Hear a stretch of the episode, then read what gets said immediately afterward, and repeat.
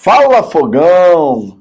É, amigo, pós-jogo de vitória. Falei que eu estava sentindo que hoje a gente ia vencer e que por isso o pós-jogo ia começar depois, né, daquele horário normal ali, logo que termina a partida, porque eu queria estar em casa para a gente poder fazer esse pós-jogo de vitória. Botafogo 2, Atlético Paranaense 0. Partida muito interessante por parte do Botafogo. Tá? O Botafogo que no primeiro tempo mostrou uma capacidade de movimentação, aproximação, triangulação que a gente não vinha vendo em outros jogos em casa. Isso a gente tem que destacar. Mas vale aqui o destaque para lá de positivo daquilo que o Botafogo fez nessa partida diante do Atlético Paranaense. O Atlético veio com o time misto, é verdade. Mas, meus amigos, tô nem aí. tô nem aí. As mudanças no 11 inicial foram para lá de positivas. A gente tem que ser realista aqui em relação a essa questão. Foram para lá de interessantes. O Saravia indo para o banco, o Canu saindo da, do 11 inicial, conforme a gente já vinha falando aqui. O Vinícius Lopes também saiu desse 11 inicial. E no fim das contas, a gente conseguiu um belíssimo de um resultado muito importante para fechar esse primeiro turno do Campeonato Brasileiro com 24 pontos, resultado realmente que a gente precisava para poder dar confiança e para a gente poder sentir que o Botafogo está avançando, né? Esse é o sentimento nesse momento. O Botafogo está avançando e, sinceramente, os reforços vão fazer uma baita diferença. O Marçal na esquerda já fez uma baita diferença. O Eduardo foi muito bem na partida de hoje, fazendo uma função já que a gente consegue de fato enxergar ali, ele participativo no setor de meio de campo. O Luiz Henrique não dá para a gente falar nada, é verdade, entrou no fim da partida e tal, mas vai agregar mais, por exemplo, do que o Vinícius Lopes. E o Adrielson, eu espero que possa entrar nesse time também e agregar. Não vou falar aqui sobre o jogador, porque, sinceramente, não conheço efetivamente as características do Adrielson, mas Marçal, Eduardo e Luiz Henrique certamente vão agregar bastante. O Marçal já assumiu aquela lateral esquerda, né, meus amigos? O Marçal já assumiu aquela lateral esquerda. Eu duvido que tenha algum botafoguense nesse momento que duvide da titularidade do Marçal na nossa lateral esquerda. Duvido, sem a menor sombra de dúvida. Todo botafoguense está olhando. Time do Botafogo, lateral esquerda, Marçal. Ricardo Azambuja chegando por aqui. Ricardo, vou passar já a palavra para você, porque, sinceramente, a Estelinha está aqui ensandecida, eu estou sozinho em casa. Ela já começou a latir aqui, Ricardo. Então, eu passo a palavra para você. Tá aqui, ó. Caraca, eu, eu, por muito. Eu só tô conseguindo ver que você tá aí porque eu tô te ouvindo. Porra, tá Cara, na penumbra do cacete, mano. Eu esqueci aqui de ligar as luzes, meu irmão. Pelo eu entrei aqui desse jeito mesmo, meu irmão. Ó, Jesus. vou tentar aumentar aqui, ó. Já melhora um pouquinho. Eu tentei aqui, eu entrei aqui, meu irmão, e vamos embora assim mesmo, Ricardo. Estela tá pedindo minha atenção aqui. Faça suas considerações iniciais e daí a gente segue. Beleza? Cara, vamos, vamos lá. Boa noite, primeiramente, né? Sempre bom dar boa noite. É... é uma análise difícil, né, cara? Porque a tentação de vir aqui e falar, tá vendo? Tá agenda positiva, tá vendo? Vai evoluir em algum momento, tá vendo? Tá, perdeu os últimos dois jogos, mas dava para ver um horizonte. Porra, é quase irresistível, a verdade é essa. Mas a gente, aquele negócio, a gente nunca tá 100% certo. A gente também é difícil você estar tá 100% errado, sempre dá para aproveitar uma coisa aqui, outra ali. Mas foi muito bom ver o Botafogo jogar tão bem, sabe? Eu vi até, estava vendo uma parte da coletiva agora, um jornalista fez uma pergunta, porra, tão imbecil. O cara, ele, ele, ele pergunta: ah, tudo bem, um bom jogo e tal, mas ganhou desse Atlético que estava pensando no Flamengo. Como assim? O Botafogo ganhou do Atlético Paranaense o Atlético não estava jogando pensando no Flamengo, sabe? É um negócio bizarro, né? Bizarro, uma pergunta besta. Mas, enfim, e o Castro fez é, o favor de responder da maneira devida, falar, cara, o Atlético estava jogando com o Botafogo, ele não estava pensando no Flamengo. E se você for analisar, sim, era um time misto, mas esse time misto do Atlético é melhor que o time do Santos, titular que a gente enfrentou. E bem treinando, bem treinando, bem treinando, porra, vai. A tendência é até melhorar para quando precisar jogar com esse time é, alternativo aí, misto, e jogar melhor até do que jogou hoje. Não dá para você olhar para um time que tem o Fernandinho, tem o Teherãs e, e, outros tantos jogadores e falar que é um time que não é de respeito, porra. Só o Fernandinho, se só tivesse o Fernandinho, você já olharia diferente para o time, porque ele não é um craque absoluto, pelo menos não na minha visão, mas joga muita bola e para o nível brasileiro, irmão, é, é, é outra prateleira. O Fernandinho é outra prateleira. Tinha um Canóbio também que eu gosto, um bom jogador. Não jogou nada hoje, mas que bom que não jogou, mas é bom jogador também.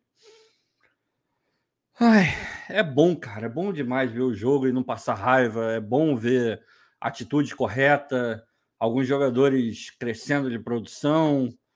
Mas, como a gente sempre faz aqui, e questão absoluta de dizer isso, não tem nada resolvido, está longe de estar resolvido. É nítido que a gente vem crescendo mas o próximo jogo, o jogo contra o Corinthians, mesmo o Corinthians, sei lá, pode estar jogando com um time alternativo e a gente sofrer, perder o jogo. Pode acontecer, porque não é para a gente criar a ilusão de que esse futebol que a gente viu hoje é o futebol que a gente vai ver todos os jogos aqui para frente, ou melhor.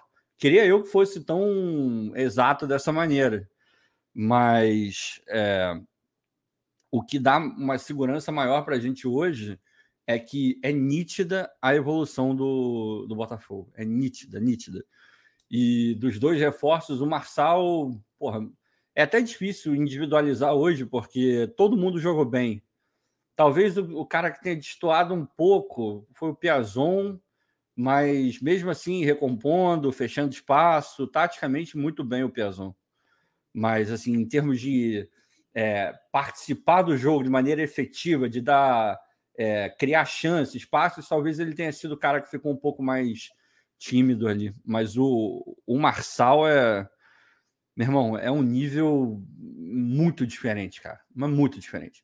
É, a gente vivia falando aqui, eu vivia falando que lateral no futebol brasileiro é mais ou menos o mesmo nível, assim, não tem. Você vai pegar um ou outro, você vai pegar o Arana, vai pegar um outro lateral aí realmente muito bom, mas normalmente é, é uma média ali, não, não, tudo bem que a gente teve laterais muito ruins, mas de laterais assim de times com, com uma boa capacidade de investimento é mais ou menos ali naquela média, né? O Marçal ele é acima da média. Não é um craque, não é longe de ser um craque, mas o entendimento do jogo, posicionamento, saber a hora de ir, saber a hora de não ir, de fechar, de entrar um pouco mais, abrir o corredor. Porra, meu irmão, o cara deu aula, aula. Ele, ele deu aula de como jogar bola ali pelo corredor esquerdo. Tietchan subindo também, bom. Aquilo que a gente já falou um milhão de vezes também. O sistema defensivo não é composto só pela zaga ou só pelos volantes.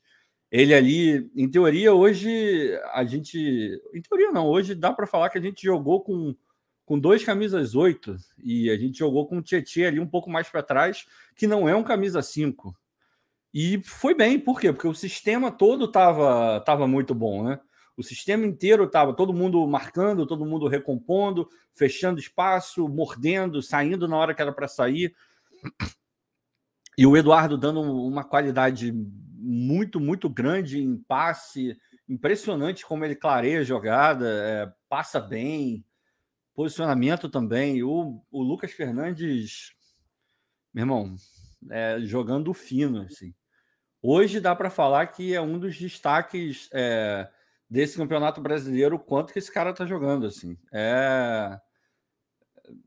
Eu não esperava que ele fosse jogar tanta bola. No começo não me empolgava tanto, mas umas quatro rodadas para cá, talvez cinco. O jogo contra o Goiás ele joga muito bem no primeiro tempo. Meu irmão, que bola que ele tá jogando. Que bola. Merecia o gol, ele tá buscando muito gol de fora da área. A bola tem passado muito, muito, muito perto mas não tem entrado, é, bateu na trave, o jogo contra o Santos, inclusive. Mas dá para ver que os reforços que estão chegando são de fato reforços. E isso dá um alento, cara, dá um alento absurdo. A gente começar a ver padrão tático mais bem definido, coisas sendo combinadas. Teve um momento do segundo tempo que as jogadas que estavam saindo era momento, tá? Não foi o jogo inteiro, mas no segundo tempo, alguns momentos, é, parecia que o time já estava jogando junto há muito tempo uma coisa de triangulação, sempre tendo a opção de tocar, de receber, passando, cobrindo. Meu irmão, foi empolgante até. É, o último jogo tão bom assim do Botafogo, para mim, foi o 4 a 0 no Vasco lá de São Januário. Alguns vão falar que foi o Fluminense o segundo jogo, mas eu acho que aquele era um cenário completamente diferente, com um time completamente diferente, né? É, Para terminar aqui o destaque, eu vou falar um pouco do Jefinho, que não tem como não falar dele, né? Falei de alguns individualmente, é impossível não falar do Jefinho, porque o cara foi um destaque absoluto do jogo. Jogou muita bola, como a gente já tinha falado aqui, ele é bola mesmo. Ele, a gente usou o termo, eu usei o termo peladeiro, peladeiro do bem. Teve até um imbecil no, no Twitter. Eu falo imbecil porque eu não sei o nome dele. Senão eu falaria o fulano imbecil. Então eu vou ficar só no imbecil. É, porque ele, ele não coloca o nome, coloca um nickname lá, sei lá quem é ele. Porra, você falando mal do Jefinho, falou que ele é peladeiro. Cara, o peladeiro foi absolutamente explicado. Não é nem de longe algo pejorativo no sentido que foi colocado, foi explicado minuciosamente. Futebol moleque, partindo para cima, é, com a responsabilidade tática, o um entendimento tático talvez um pouco menor, mas por conta da formação, da idade, tudo isso foi pontuado, eu não vou ficar aqui falando de novo. Mas, é, porra, ver ele indo para cima, participa do primeiro gol, é uma jogada dele, é que acaba sendo rebatida, mal rebatida, e o. E o Erisson coloca a bola no único lugar possível para ele botar a bola. Foi incrível. Vendo o gol de longe, de longe não, de trás, fica ainda mais bonito porque você vê a curva que a bola faz, o cuidado que ele tem de tirar dos marcadores que estavam tampando a visão dele. É um, um puta golaço. Uma jogada boa do Jefinho. É... Foi bem. Aquilo que a gente falou que ele não era tão vertical, não buscava o gol. Hoje ele buscou o gol, hoje ele fez o gol. Ele, ele viu que ele pode partir para cima, mas uma maneira mais objetiva seja criando a jogada e dando para alguém finalizar, ou ele próprio finalizando. Ele não ficou só passando o pé da bola por cima da bola e criando jogadas de efeito, né? Tudo isso foi falado, tudo isso é parte do aprendizado e da evolução do jogador. Golaço, golaço, moleque é bola, bola. Agora, eu tô vendo aí o Gustavo falando que ele é titular absoluto. Eu não sei se ele é titular, titular absoluto, sinceramente. Tem outros jogadores para entrar, tem outros jogadores bons que estão chegando. O Luiz Henrique é bom, em teoria, o Luiz Henrique chega com status de titular, eles jogam ali na mesma posição. Não acharia um absurdo o Jefinho ir para o banco, mas também, de igual forma, não acharia um absurdo o Jefinho continuar no time. Ele é bom. É porque a gente tem a tendência de ver os jogos que ele está fazendo e no próximo jogo que ele jogar e ele for mal, porra, tá vendo? Não era tudo isso. Vai ter, sempre vai ter um idiota para falar uma coisa dessa. E então tem que ter muito cuidado. E o Castro, ele é muito consciente quanto a isso, assim. Ele falou que está lançando, mas tem que ter muito cuidado para não queimar o cara. Quantos jogadores a gente viu entrando bem, fazendo dois, três jogos maravilhosos e que depois, por consequências, por é, atitudes, por escolhas equivocadas e acabou não dando em nada, né? Então tem que ter muito cuidado com ele, mas que ele é bola, que ele joga, que ele tem talento é inquestionável inquestionável. O que ele ajudou hoje foi um piada. Fora o que ele deve ter estragado também o vaso do vestiário novo também no intervalo, que o maluco claramente estava com a barriga prejudicada e voltou levinho para o segundo tempo. É, meus amigos. Vou dar aquela passada inicial aqui na galera do chat. Ricardo, eu tinha, eu cheguei aqui, meu irmão. Estela Latina, igual não sei o que. A Aline, a Aline está em Campinas, minha digníssima está em Campinas, né? Cheguei aqui, Estela com fome, eu tendo que ligar o computador, ligar isso, liga aquilo, e a Estela tem que estar tá, tá latindo e não sei o quê. Mas agora, agora parece que ela sossegou, nem precisei levantar. Ela deu uma volta aqui em torno de mim. Parece que agora tá. A, a comidinha assentou na barriga, né, amigo? Aí quando a comidinha é assenta na barriga, fica de boa. Vou dar aquela passada aqui na galera do chat. Já marquei aqui um monte de mensagem inicial para a gente sair lendo aqui. Primeiramente, o Caio Krauzuk, que inclusive mandou uma mensagem no WhatsApp. Ele mora no exterior, mora lá na França. Falou: são quatro da manhã, passando para garantir o superchat premiado. Parabéns pela filhota. Jefinha é liso, Botafogo sempre e Tietê nunca critiquei. Ninguém, né? O, o Tietê jogou muito bem hoje. E dentro daquilo que a gente já vinha falando aqui no canal, diga-se de passagem, porque todo mundo gosta de um biscoito, o Tietê ele é aquele jogador que vai entregar exatamente o que ele está entregando nesse momento. Quando ele entrega aquilo que ele pode, ele agrega. Hoje o Tietchan agregou. Por quê? Porque ele entregou aquilo que a gente pode esperar do Tietchan. O Tietchan não é o cara do último passe, o Tietchan não é o cara que vai fazer o gol. O Tietchan é o cara disso aí, de movimentar, de aparece, de facilita a transição da bola de um lado para o outro. Ele é esse jogador. E hoje ele merece elogio sem a menor sombra de dúvida. Minha né? Porra, Vitor, vou te falar que eu, eu não tô conseguindo lidar com essa história, não tá me dando um certo toque nervoso de você não olhar para a câmera. Eu não sei se tá dando isso na galera também. Ah, não, cara, eu vou olhar para a tá câmera. Dando, cara. Eu vou olhar para a câmera porque parece que você tá falando com alguém que não somos não, nós, não. cara. É porque. É porque eu tenho que olhar para aqui para os comentários que eu vou ler, né, cara? Como é que eu vou não, não vou olhar para os comentários? Ah, não, não eu, eu estou. Ah, eu, ó, tem que ser honesto, estou fazendo uma crítica construtiva. Esse posicionamento aí não me agradou, não, mas tá, tá, tá ah, mas segue o jogo. Eu, de vez em quando, segue vou estar satisfeito, Ricardo. Estou olhando para você muito agora. Melhor, mas muito melhor. Mas, muito mas, de vez melhor. em quando eu tenho que olhar para a tela do computador, Ricardo. É, só é virar. Só, é, é, o Vitor tá com filtro de jogador. Aí, de jogador, cara, faz uma enquete. Ah, esse, meu irmão, jogador caro. Ou outro. Ou jogador outro. caro, irmão. Mas meu é porque eu tenho Deus. que, de vez em quando, olhar para a tela do computador, Ricardo. Vou fazer o quê? Ué, coloca no, no, que sempre foi, porra. Muito Ih, melhor, cara. no que sempre foi o quê, cara? Vambora. Aí, o corneta porra. do Canu, tá esquisito, tá todo mundo falando que tá esquisito. Tem cara. problema, meu irmão. Vai, Tem que ouvir a audiência, porra. Vai ficar esquisito por agora. O Renato Raposo aqui mandou um super sticker. Obrigado pela moral. Eu não consigo ver o super sticker. Você consegue ver, Ricardo, o super sticker? Eu não consigo ver. Hum, não, já, tá lá pra, já tá lá para cima. É, temos aqui o comentário também do. Peraí, deixa eu subir aqui um pouquinho. O Paulo César.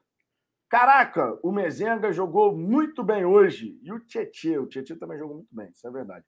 Comentário aqui de. Comentário prêmio aqui de membro do canal, né? É, o CT do Botafogo, o Souza Aguiar, para lavar a alma, Botafogo virou a chave. A gente vai falar sobre isso. Temos aqui também o Antroteo morfismo. Antroteomorfismo. Virou membro aqui do canal. Mande DDD e WhatsApp para falafogão.gmail.com. Tá? Mande aí seu DDD e WhatsApp, porque a gente te adiciona no grupo do WhatsApp do canal, tá? Muito obrigado pela moral, por virar membro aqui do Fala Fogão. Tamo junto. Obviamente, a gente não vai deixar de celebrar aqui um membro do canal, porque afinal de contas, todo mundo que vira membro aqui do Fala Fogão é muito bem-vindo. Cláudio Pantufa, que hoje não deve participar da resenha, hoje está com a digníssima dele inclusive, Ricardo, a Glaucia estava lá no estádio Newton Santos, tá? Meu Deus! Cláudio, é, Meu o Cláudio, o Cláudio hoje levou a digníssima dele. Então tá aqui, ó, Cláudio Pantufa regendo a torcida do Botafogo, filmagem inclusive de Ricardo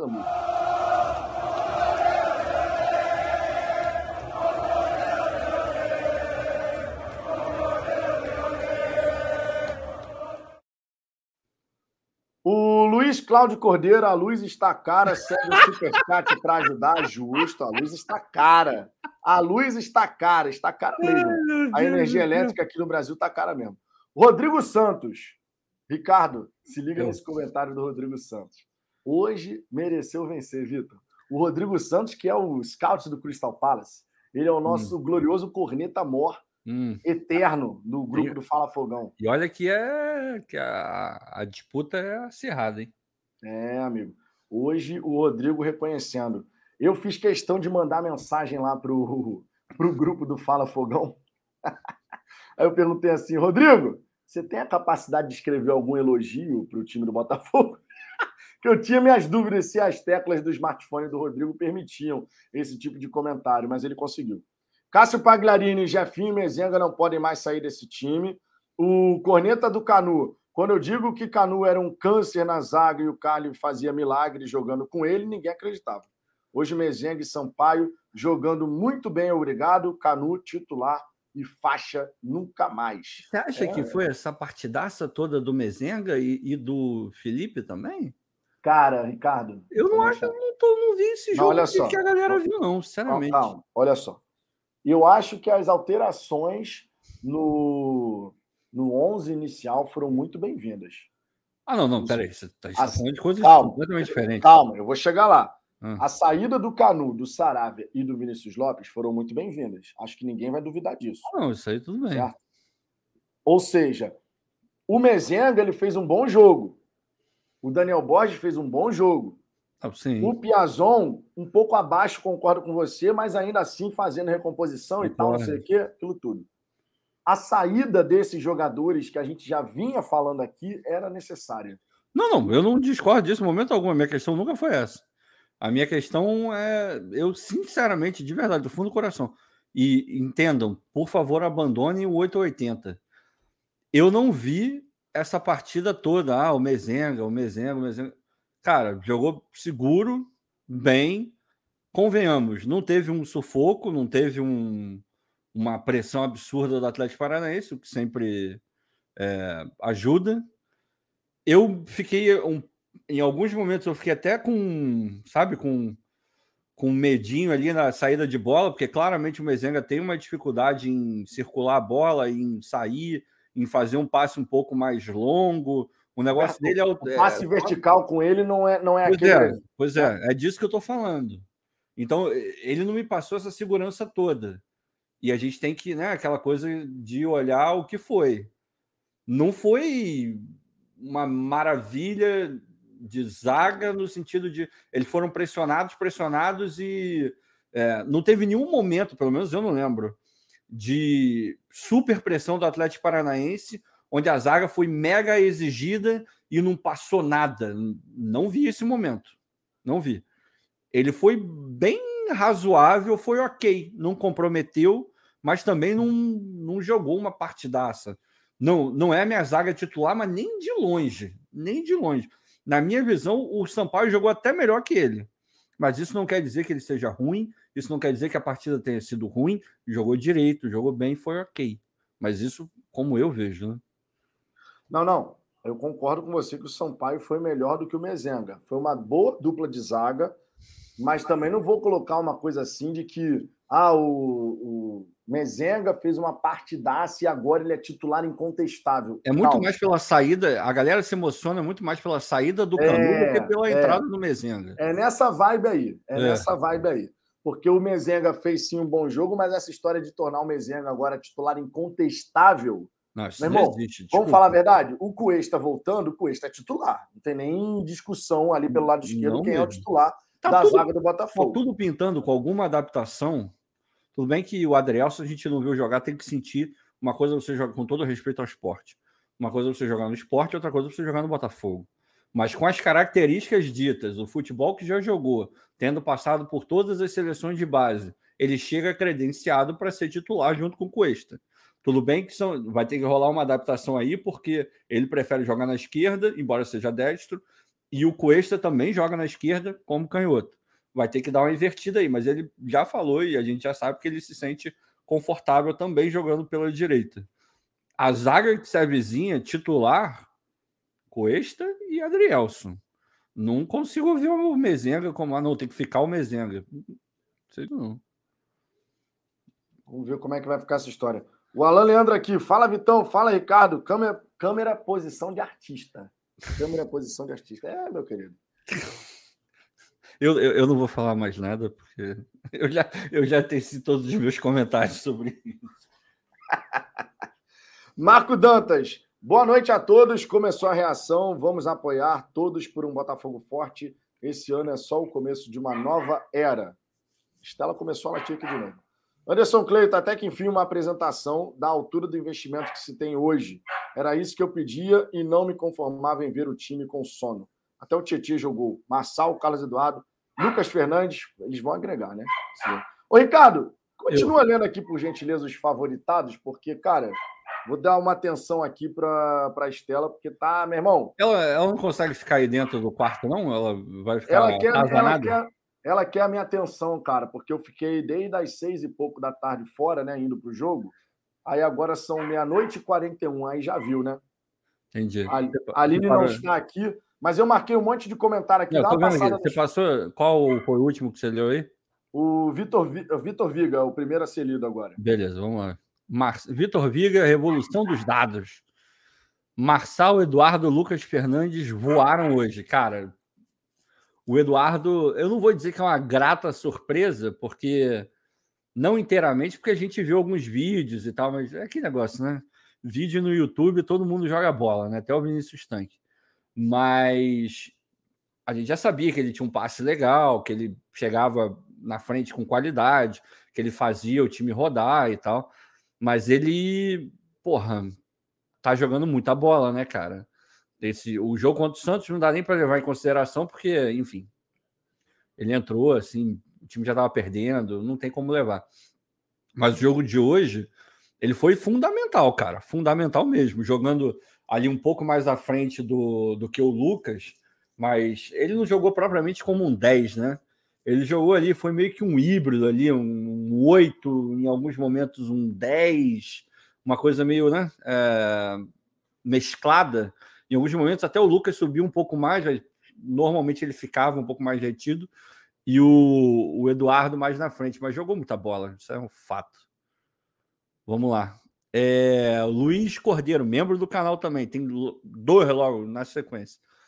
Se tem noção que vamos ficar com o Jefinho por um. Na verdade, vocês têm noção que vamos ficar com o Jefinho por um milhão e não é de euros, é de reais. Eu, se fosse o Textor, pagava para ontem, pagava para ontem, mas para ontem mesmo. A parte boa é que o outro clube que poderia ameaçar mais seriamente a gente é o Lyon. Então, como o Textor está lá também, então fica meio que, né? É, elas por elas ali, a gente fica mais tranquilo. Aí ele, o Luiz continua aqui. Um detalhe é que o, o HJ fica, mas, mas claro que nossos problemas de fato eram de peças no elenco. Você vê que no segundo tempo, quando os titulares cansaram e fizemos substituição, o nível deu uma caída. PK entrou morto. Cara, assim, é, é quase que natural, né? Ainda mais quando você está ganhando o jogo e o adversário não te ameaça tanto, né? A, o nível, a, a, rotação do time dá uma caída, meio que natural, né? Mas sim, o PK entra e ele não consegue guardar ali. A gente não fica empolgado no sentido de, pô, hoje ele entrou o time bem, mais arrumadinho. Hoje ele vai jogar bem melhor. Não foi a partida que eu vi do PK, mas é aquele negócio. A gente torce para que ele recupere o futebol dele. Porque ele recuperando o futebol dele, ele jogando no máximo nível dele, ele pode ser o titular ali na como primeiro volante. Ele pode jogar no lugar do, do Tietchan. Ele tem mais qualidade que o Tietchan. O problema é que ele não está demonstrando, ele não está conseguindo né, botar para frente a qualidade. Rafael Carmo, ter um jogador profissional lateral esquerdo é bom demais. Eu não me preocupei com aquele lado em momento nenhum. Impressionante, que segurança. Cara, eu assino embaixo e não mudo rigorosamente nada do que você falou. Em momento algum, eu fiquei com algum pavor, algum medo, algum receio de que pudesse dar ruim ali na lateral esquerda, sabe? De novo, o Marçal não é um baita craque, mas ele é muito bom jogador. O nível de jogador do Marçal é, um, é o nível que a gente não tem no Brasil é, assim, com, com, profusão, né? em profusão, vários laterais desse nível. Isso não é verdade. Agora, vamos ter calma, né? Porque é aquele negócio, melhorou, óbvio que melhorou, mas o Botafogo precisa trabalhar para ter um outro lateral com nível até um pouco superior ao Hugo. O Hugo tá, tá vindo bem, mas o gap entre o Marçal e o Hugo é muito grande. Então você tem que ter ali o Hugo como uma terceira opção. Ele funcionaria muito bem na minha visão. Ah, tem o DG. Cara, eu não vou analisar o DG. Jogou um jogo, dois jogos, eu não, não considero como uma mega opção. Mas tá vindo bem. A gente precisa, para o ano que vem, de repente, trazer um cara ali, um, um nível talvez um pouco menor do que o dele, mas que ainda assim segure um pouco a onda, né? Bora, Vitor. Tá no mudo, tá no mudo. Tá vendo? Prendi a estelinha, agora tá de boa, vai ficar lá tranquila, descansando. Cláudio, passo a palavra para você, quero saber suas considerações iniciais. Pensei que você não ia participar, Cláudio. Não, deu para desenrolar aqui rapidinho. Não tem como não entrar, né? Não tem como entrar. Não tem como não entrar. Na derrota tá, né, Cláudio? Hoje... Porra, hoje não vai estar, tá, Pois é, então. Já entrei em cenários, em, em campos muito mais hostis. hoje não tinha como deixar de entrar. É, quando eu saí do Newton Santos e estava a caminho do Uber para voltar ao meu doce lar, fui criticado. Fui criticado porque eu disse que eu não sabia se eu tinha assistido ao Botafogo ou ao Barcelona. Fui criticado. Só isso, efusiva, Ricardo. Só isso. Efu... Não, peraí, deixa eu terminar de falar. Não, Fui criticado efusivamente. Não tá tão longe, não. Ele podia ter falado e... Liverpool City. Aí não, eu brigaria calma, com ele. Calma, se acalme. Fui criticado efusivamente por este jovem que está ao seu lado, que está de onda, que não quer olhar para a câmera. Não tem jovem nenhum do meu lado. Entendeu? Ele resolveu agora fazer, fazer live de ladinho. Não entendi eu... por quê. Eu não vou falar nada Mas, Então, vamos, vamos seguir. Vai ter briga. Vamos seguir, vamos seguir. Fui criticado quando falei que estava vendo, não sabia se estava vendo Botafogo ou Barcelona. E a análise inicial do Ricardo aqui, para mim, ele relatou o Barcelona de Pepe Guardiola. Foi. Eu só digo isso. Entendeu? Agora, dos, agora, dos bons tempos, né, cara? Aquele, aquele Barcelona que a gente não vê. Talvez o do Luiz Henrique chegou um pouco perto, né? Mas o do Guardiola era ainda mais era excepcional, né? Aquilo era, era, demais. Era outra parada. Agora, falando, falando sério, é... cara, eu gostei muito do jogo de hoje. Eu, eu de novo, eu, eu, concordo muito com a, com a análise inicial aí do Ricardo. Acho que foi um jogo muito interessante, mais um jogo interessante do Tietchan, fazendo a, a, a, a função de primeiro volante ali principalmente na marcação, ajudando, correndo, correndo para lateralmente para cobrir o ora o Jefinho, ora o, ora o Piazon quando ele fazia a movimentação. É, de novo, com, com, peças diferentes no, no, trio de meio de campo, mas de novo a gente viu o trio de meio de campo conseguir jogar, conseguir criar jogada, conseguir girar, fazer a bola rodar. É, foi interessantíssimo, principalmente no segundo tempo, as triangulações que a gente começou a assistir no, no lado direito ali pelo, com o Daniel Foi. Borges, com, Foi. com o Daniel Borges, com o Piazon, e ora com o. Ora era o Lucas Fernandes, ora era o, o Eduardo que fazia a triangulação ali pela, pelo lado direito. Foi muito interessante, principalmente depois do segundo gol. Depois do segundo gol que a gente faz o que a gente depois que a gente faz o segundo gol aí vem aquele negócio aquela aquela coisa chamada confiança, né? O jogador fica, fica mais confiante, fica mais inteiro na partida, começaram a aparecer justamente as jogadas que o Ricardo comentou. Foram jogadas que você que você que parecem parecem são jogadas de, de um time que parece que joga já há muito tempo. As bolas, os passes, os passes de primeira começam a aparecer, os jogadores começam a, a, se movimentar mais naturalmente e as jogadas começam a sair mais é facilmente. É muito, é muito lindo quando você vê aquela, aquela jogada que parece um carrossel, sabe? Você vai rodando a bola Aquela, assim. A, você roda a bola e roda os jogadores, exatamente. Muito, tiveram, é tiveram duas jogadas que a gente viu, a gente conseguiu ver isso nitidamente. Uma com muito o Lucas claro, e uma com, com o Eduardo, claro. pelo lado direito ali. O Daniel dava no Piazon, o Piazon recuava um pouco, abria, o, abria a, a linha de fundo para a passagem do Eduardo e para o Lucas Fernandes. Ele devolvia no Daniel e o Daniel entregava aquele passe vertical no, no cara que estava entrando na, na, pela linha de fundo. Foram, foram, foram algumas vezes que a gente conseguiu assistir isso durante a durante o desenrolar da partida, mas principalmente depois do segundo gol, que foi o ok, é uma hora em que o adversário acaba abaixando um pouco mais a guarda, viu que não, não, não, não ia conseguir realmente fazer mais muita coisa ali, mas, mas foram jogadas interessantes que a gente conseguiu observar. E, e principalmente a, a, a, dinâmica no meio de campo está muito interessante de, de, da gente conseguir assistir, assistir nisso, principalmente nesses últimos dois jogos, e de novo, com peças diferentes. Eu acho que o que, o que, é interessante da gente, da gente observar é isso, que a gente tinha aquele, aquele meio de campo no, no jogo passado, com o Oyama fazendo a, a cabeça de área, e tinha o Tietchan e o Lucas faz, mexendo ali, e hoje a gente não teve o, o Oyama jogando, o Tietchan desceu, fazendo essa primeira linha de, de volante, e o Eduardo e o Lucas jogando praticamente lado a lado ali, com o Eduardo sempre um pouquinho mais à frente, tentando fazer mais um último passe. Mas a, a movimentação e a dinâmica dos três mostravam mostravam que às vezes você conseguia ver um Eduardo fazendo uma saída de bola por conta da movimentação, Ele enquanto enquanto o Lucas e o enquanto o Lucas e o Tietchan se mexiam, você conseguia ver o Eduardo descendo para fazer a saída de bola. Foi muito interessante, cara. Eu, eu gostei de novo bastante do, do nosso jogo e hoje finalmente a bola entrou, né? Basicamente a, a diferença desse, desse jogo de hoje foi essa é, a gente viu a bola entrar com um pouco mais de facilidade. A gente teve aquela primeira jogada do Erisson em que ele, ele bateu e o goleiro pegou. Ali eu já falei, pô, não é possível que hoje vai ficar de novo nisso, que a gente vai ficar martelando, martelando e o gol não vai sair.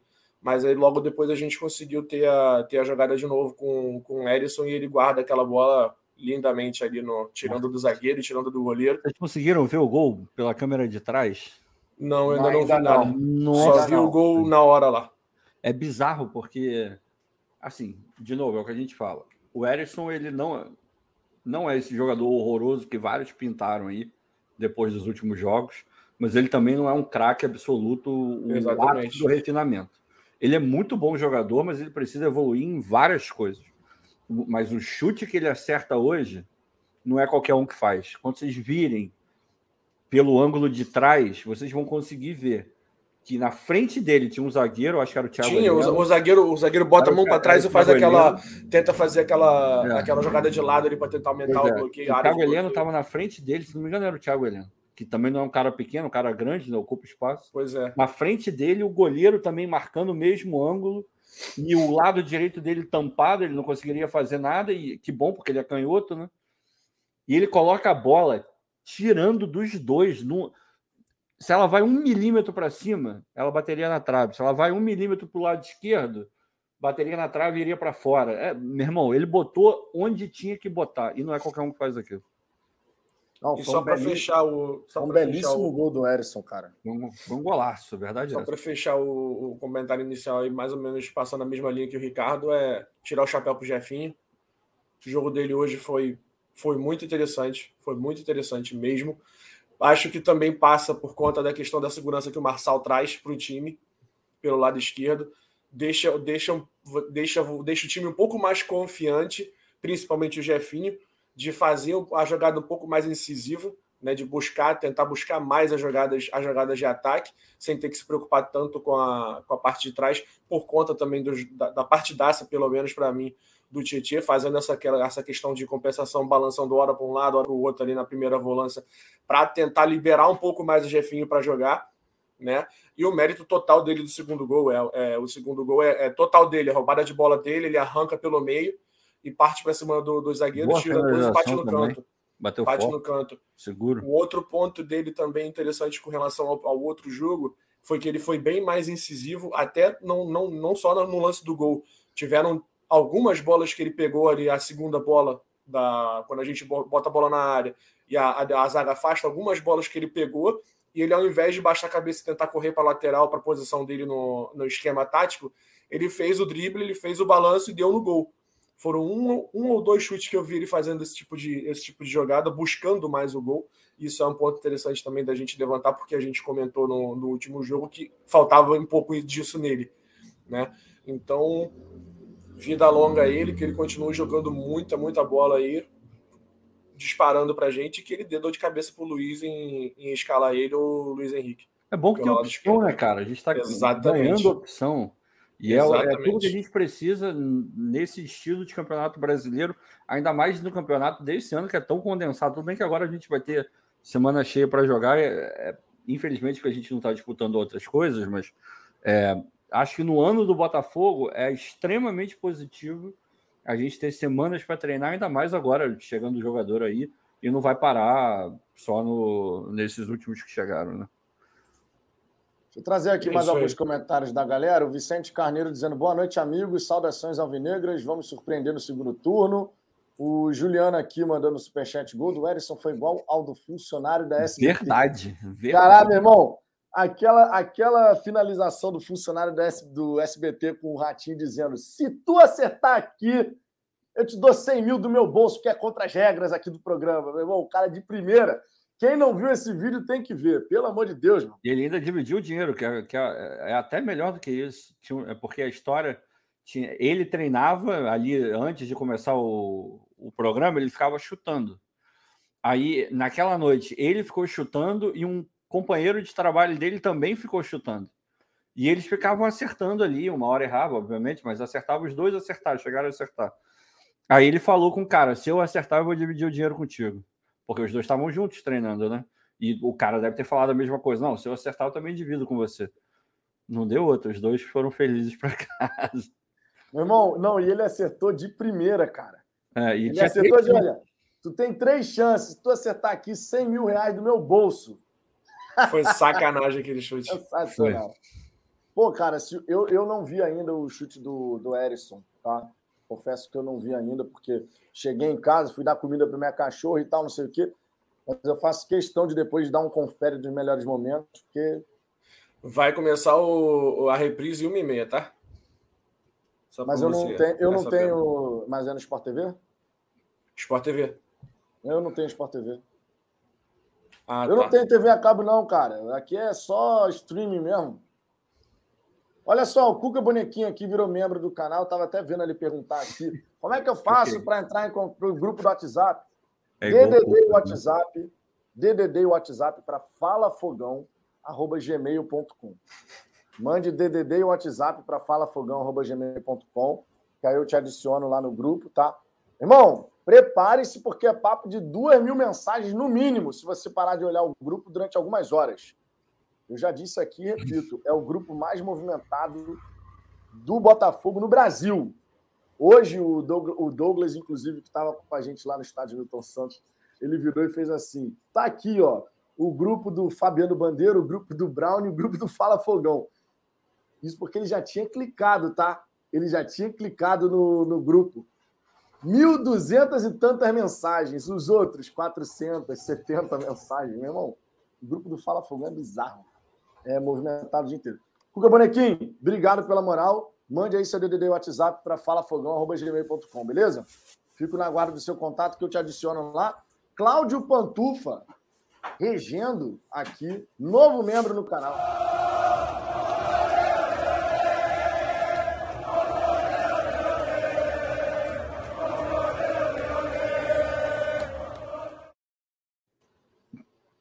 Thiago Faiade, para mim foi assim: Mezenga, Daniel Borges bem, Marçal Seguro, Edu Maestro, Lucas Fernandes Motorzinho, Piazon abaixo, mas sem comprometer, e Tietê muito bem. Jefinho, top. Não, Tietê não. Tchê quadrado. Tchê quadrado, eu gostei do é, Tchê quadrado. Melhor Tchê quadrado do que Tchê quadrado, Tchê quadrado. É porque tinha que economizar espaço, né, meu querido? Gostei do Tião Quadrado. O Rafael Oliveira, Zambuja, minha preocupação é que depois do jogo de hoje, o Textor ache que não é necessário o Orreda e o Matheus Pereira, o que acha? O que eu acho que, assim, não tem a menor hipótese dele embarcar. Não faz o menor sentido.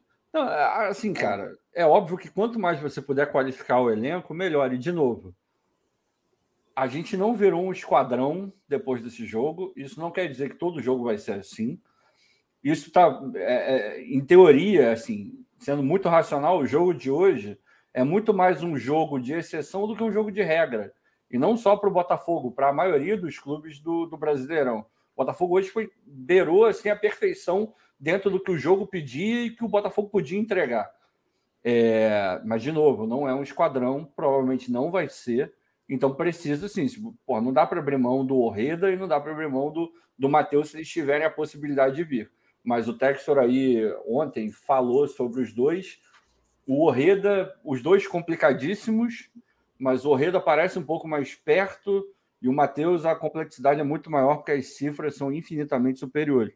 Mas se os dois puderem chegar, eu não tenho a menor dúvida de que o Textor vai trazer, porque ele sabe que quanto mais é, qualificar o elenco, melhor, pensando em 2022, 23, 24, por aí vai. Precisamente. Vou dar uma ausentada o... aqui rapidinho, Vitor, só para pegar o iFood que chegou. Ah, que isso, hein? Aí, Ricardo, o Cláudio agora ele come durante a live. Ele agora não reclama mais depois. Ele que, come durante que a bom, live. né? Estamos evoluindo, assim como o time do Castro, estamos evoluindo. Deixa eu ver aqui, ó. O Luiz Cláudio Cordeiro de Melo virando membro aqui do canal também. Eu não vou comer durante a live, vou comer depois, mas eu tenho que pegar agora porque eu não posso deixar o cara esperando oh, lá embaixo, né? O cara, o cara volta para cornetar, o Ricardo. Porra, pelo amor de Deus. Tá no sangue, né, cara? É, uma vez corneta, sempre corneta, não tem jeito. Luiz, Luiz Cláudio, obrigado pela moral, tá? Por virar membro aqui do Fala Fogão. Mande seu DDD WhatsApp também para falafogão.gmail.com. Inclusive, aproveita aqui, a gente está com mil pessoas praticamente aqui no Fala Fogão. A gente vai implementar a partir de agosto, primeira quinzena. Irmão, o programa de membros do Fala Fogão vai dar uma turbinada, turbinada, Tá? Vai ter parada de desconto, cashback. Meu irmão, seja membro do Fala Fogão que vai valer super a pena, tá? Já estou avisando, porque vai ter muita coisa legal. A partir de R$ 4,99 por mês você fortalece aqui o nosso trabalho, mas vai ter contrapartida pra caramba. O Ricardo, por exemplo, trabalhou na reserva. Aí imagina, eu quero comprar a camisa da reserva. Meu irmão, vai ter desconto e cashback. Já pensou uma parada dessa? Por R$ reais por mês aqui, fortalecendo o nosso trabalho a partir da primeira quinzena de agosto, hein? Vem novidade aí no programa de membro do Fala Fogão. Só estou avisando isso. Então seja membro aí do Fala Fogão. Cláudio Pantufa novamente na área.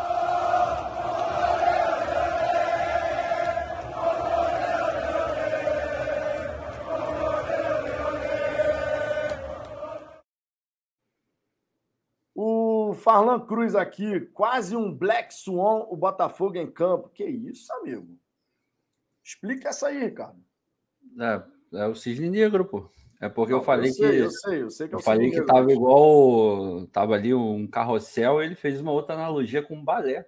Uma coisa coordenada, plasticamente bonita. O, o, Lucas está botando um monte de galinha aí, de galo. Deve ser do galo, né?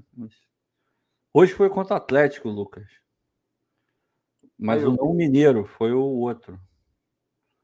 É, não, mas aí tá, tá exagerando aqui, né? Toma é, pega, aqui, pega, pega, pega, um pouco dessa regalinha aí, vamos fazer uma canja. É, pô, pelo amor de Deus, né? Não, não dá, né, irmão? O, o, Cuca Bonequinho aqui tá me cobrando, não botei a vinhetinha do Cuca Bonequinho, não? Eu acho que botou, mas coloca de novo aí. Eu pô. acho que eu botei, pô. Botou, mas pô. aí é que tá, cadê o Cuca Bonequinho aqui? E o cara não tá me cobrando aqui, meu irmão. Pô, virei membro, não tem vinheta, não? Pera aí, aqui, ó. Cuca Bonequinho, eu tinha colocado, hein? A gente bota de novo, meu irmão. O Botafogo ganhou, tá valendo tudo.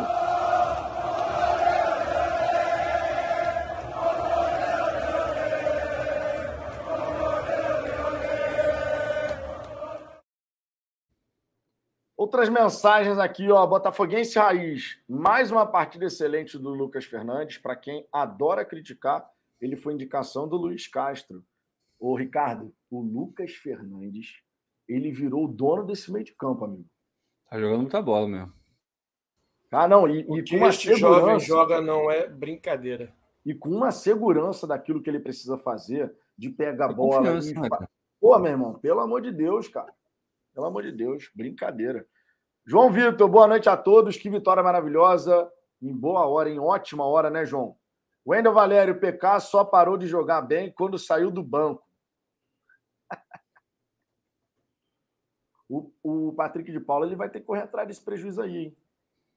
O que, que vocês acham? O que, que vocês acham? Patrick de Paula entrou na partida, mas vai ter que correr atrás desse prejuízo, né? Eu adoraria que ele não fosse, mas hoje ele é reserva desse time com sobra. Aí, Ricardo! Olha isso, Ricardo! A zambuja sem camisa. Cara, eu vou te falar que não é assim, não, hein? Mas tudo bem. Não tem problema. Danadinho. Brincadeira é sempre boa, mas não é assim, não, hein? Mas tudo bem. Ih, sentiu. Cara, eu não tô enxergando sentiu. nada aqui, cara. Sentiu, hein? Tem um porro maluco de 280 quilos aí. sentiu, hein? Sentiu, ele sentiu. Não, cara. Danadinho. tem que ser honesto. Não é para tanto, não é para tanto. Mas eu aceito a brincadeira, né? não tem problema. É o Vanderlei da, do é. Cacete Planeta. Botaram a cabeça do, da Zambuja no Vanderlei. Aí, ó, o, o Mauro José aqui. Ó, Mauro José, que é membro aqui do canal. O Mauro José, eu encontrei ele no churrasquinho, ele falou assim: última vez que eu vim aqui no jogo do Botafogo, eu tava usando essa camisa aqui. Aí o Botafogo venceu. E toda vez que eu venho com essa camisa, o Botafogo vence. Aí eu falei assim, ô Mauro, o Botafogo vai vencer hoje. E você sabe que você vai ter que vir com essa camisa sempre. Aí no meio do jogo, quando sai o gol, o segundo gol no caso, eu olho pro Mauro, aí o Mauro tá lá assim, aí eu faço assim, ó, apontando pra camisa. Meu irmão, Mauro, a responsabilidade da camisa aumentou, hein? Só digo isso para você. E, eu, e o André está terminante pro, terminantemente proibido de entrar no estádio Newton Santos. Ô, ô, ô, Cláudio, ô, Cláudio. Aí, Ricardo. Tu sabe que o André Almanac ele é supersticioso pra cacete, né? Um pouquinho. O Almanac, meu irmão, é então. muito supersticioso. Aí eu virei antes da partida para o Almanac, mandei a mensagem para ele, falei assim, pô, tu hoje não vai no jogo não, né? Aí ele falou, pô, cara, não vou conseguir ir e tal, não sei o quê. Aí eu virei para ele e falei assim, tu sabe que o Botafogo vai ganhar hoje, né? E aí, como é que faz depois? Você não vai nunca mais.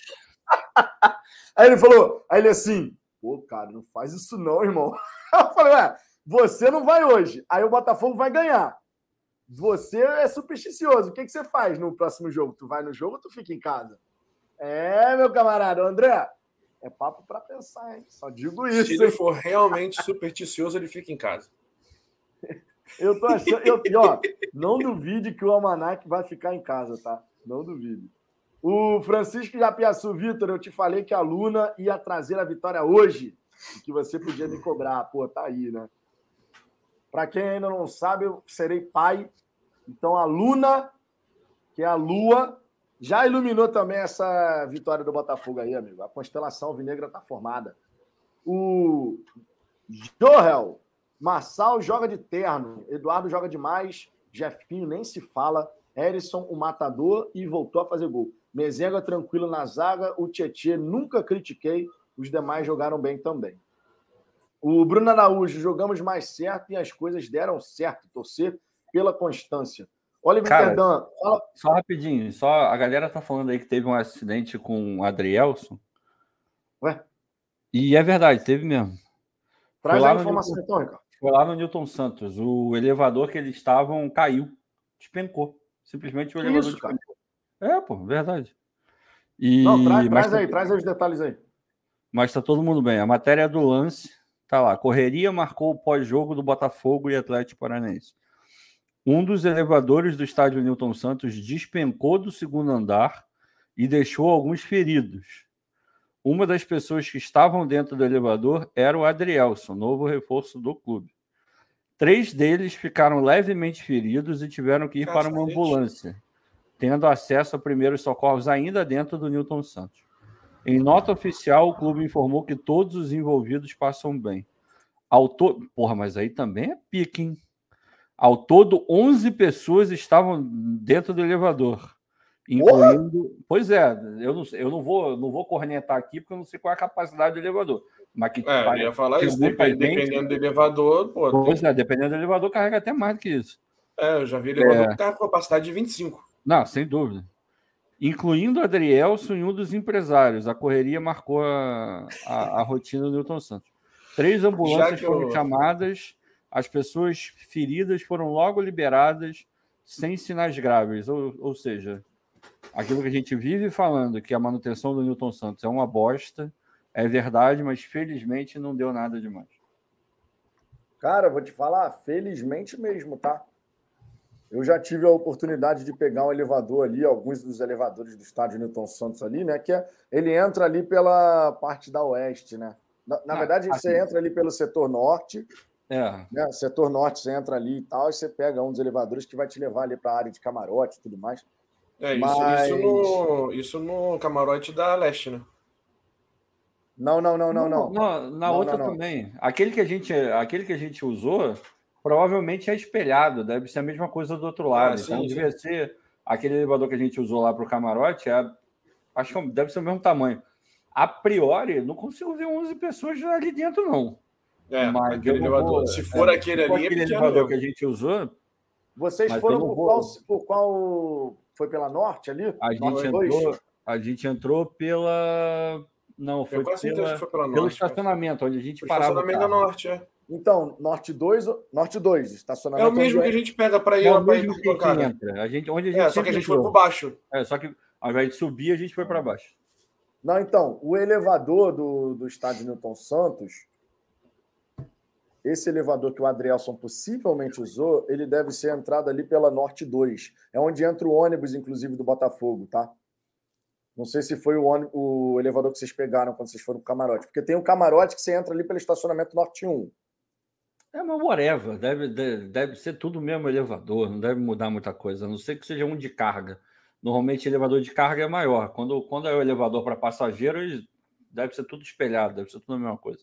Bom, Mas de qualquer maneira, é, é, é, meio. A gente não pode ficar falando aqui porque a gente não sabe qual é a capacidade do elevador. Pô. Eu não lembro, sinceramente, a placa. Eu já peguei esse elevador algumas vezes, mas eu não lembro a plaquinha lá que, hum, que diz. Sou habituê do Newton Santos. Pô, mas aquele ali, com certeza, não cabe 11. Não, Aquele ali não, é. cabe 11. Não, é, é, é, mas enfim. Não sei é melhor... se é aquele, de novo. É, melhor, tá todo mundo bem. É, tá todo mundo bem. Menos mal. Tá tudo bem. Não, não, não teve nada sério com ninguém, mas não é para acontecer, né? É isso não, aí. lógico, lógico, lógico. José Luciano, a vitória é importante demais, mas mais importante que isso é ver o time jogar bem, manter uma regularidade e parar com a oscilação. Lucas Fernandes jogando muito, Eduardo Marçal trazendo segurança. Bom comentário aqui do José. O antro, antroteomorfismo. Parabéns pelo canal, gosto muito. Mande um abraço para a nossa torcida Passo Fogo, aqui em Passo Fundo, Rio Grande do Sul. Meu irmão tem Botafoguense para tudo quanto é lugar. Um abraço para Passo Fogo aí no Rio Grande do Sul. Todo mundo feliz hoje. Pra Obrigado, Passo inclusive. Passo Fundo, é, a Passo Fogo. Ah, tá. Passo Fundo, Rio Grande do Sul. Um abraço aí para a galera do Passo, da Passo Fogo, tá? E obrigado por ter virado membro aqui do Fala Fogão, realmente. Muito obrigado. Fica aqui o nosso agradecimento. O Gabriel Guedes, fala, Ricardo, passador de pano. Meu irmão, eu, eu não vou falar nada. Peraí, deixa eu Agora. terminar de ler, pô. Deixa eu terminar de ler. Agora. Valeu a pena passar pano, né? Hoje valeu. eu não vou falar nada, eu vou falar no final do ano. No final do ano, vocês vão me ver. Cara, eu vou estar insuportável. No final do ano você vai meter aquela, eu não disse? Não, eu vou mesmo, foda-se. não tenho a menor dúvida que eu vou. Aguardem, eu vou estar insuportável no final do ano.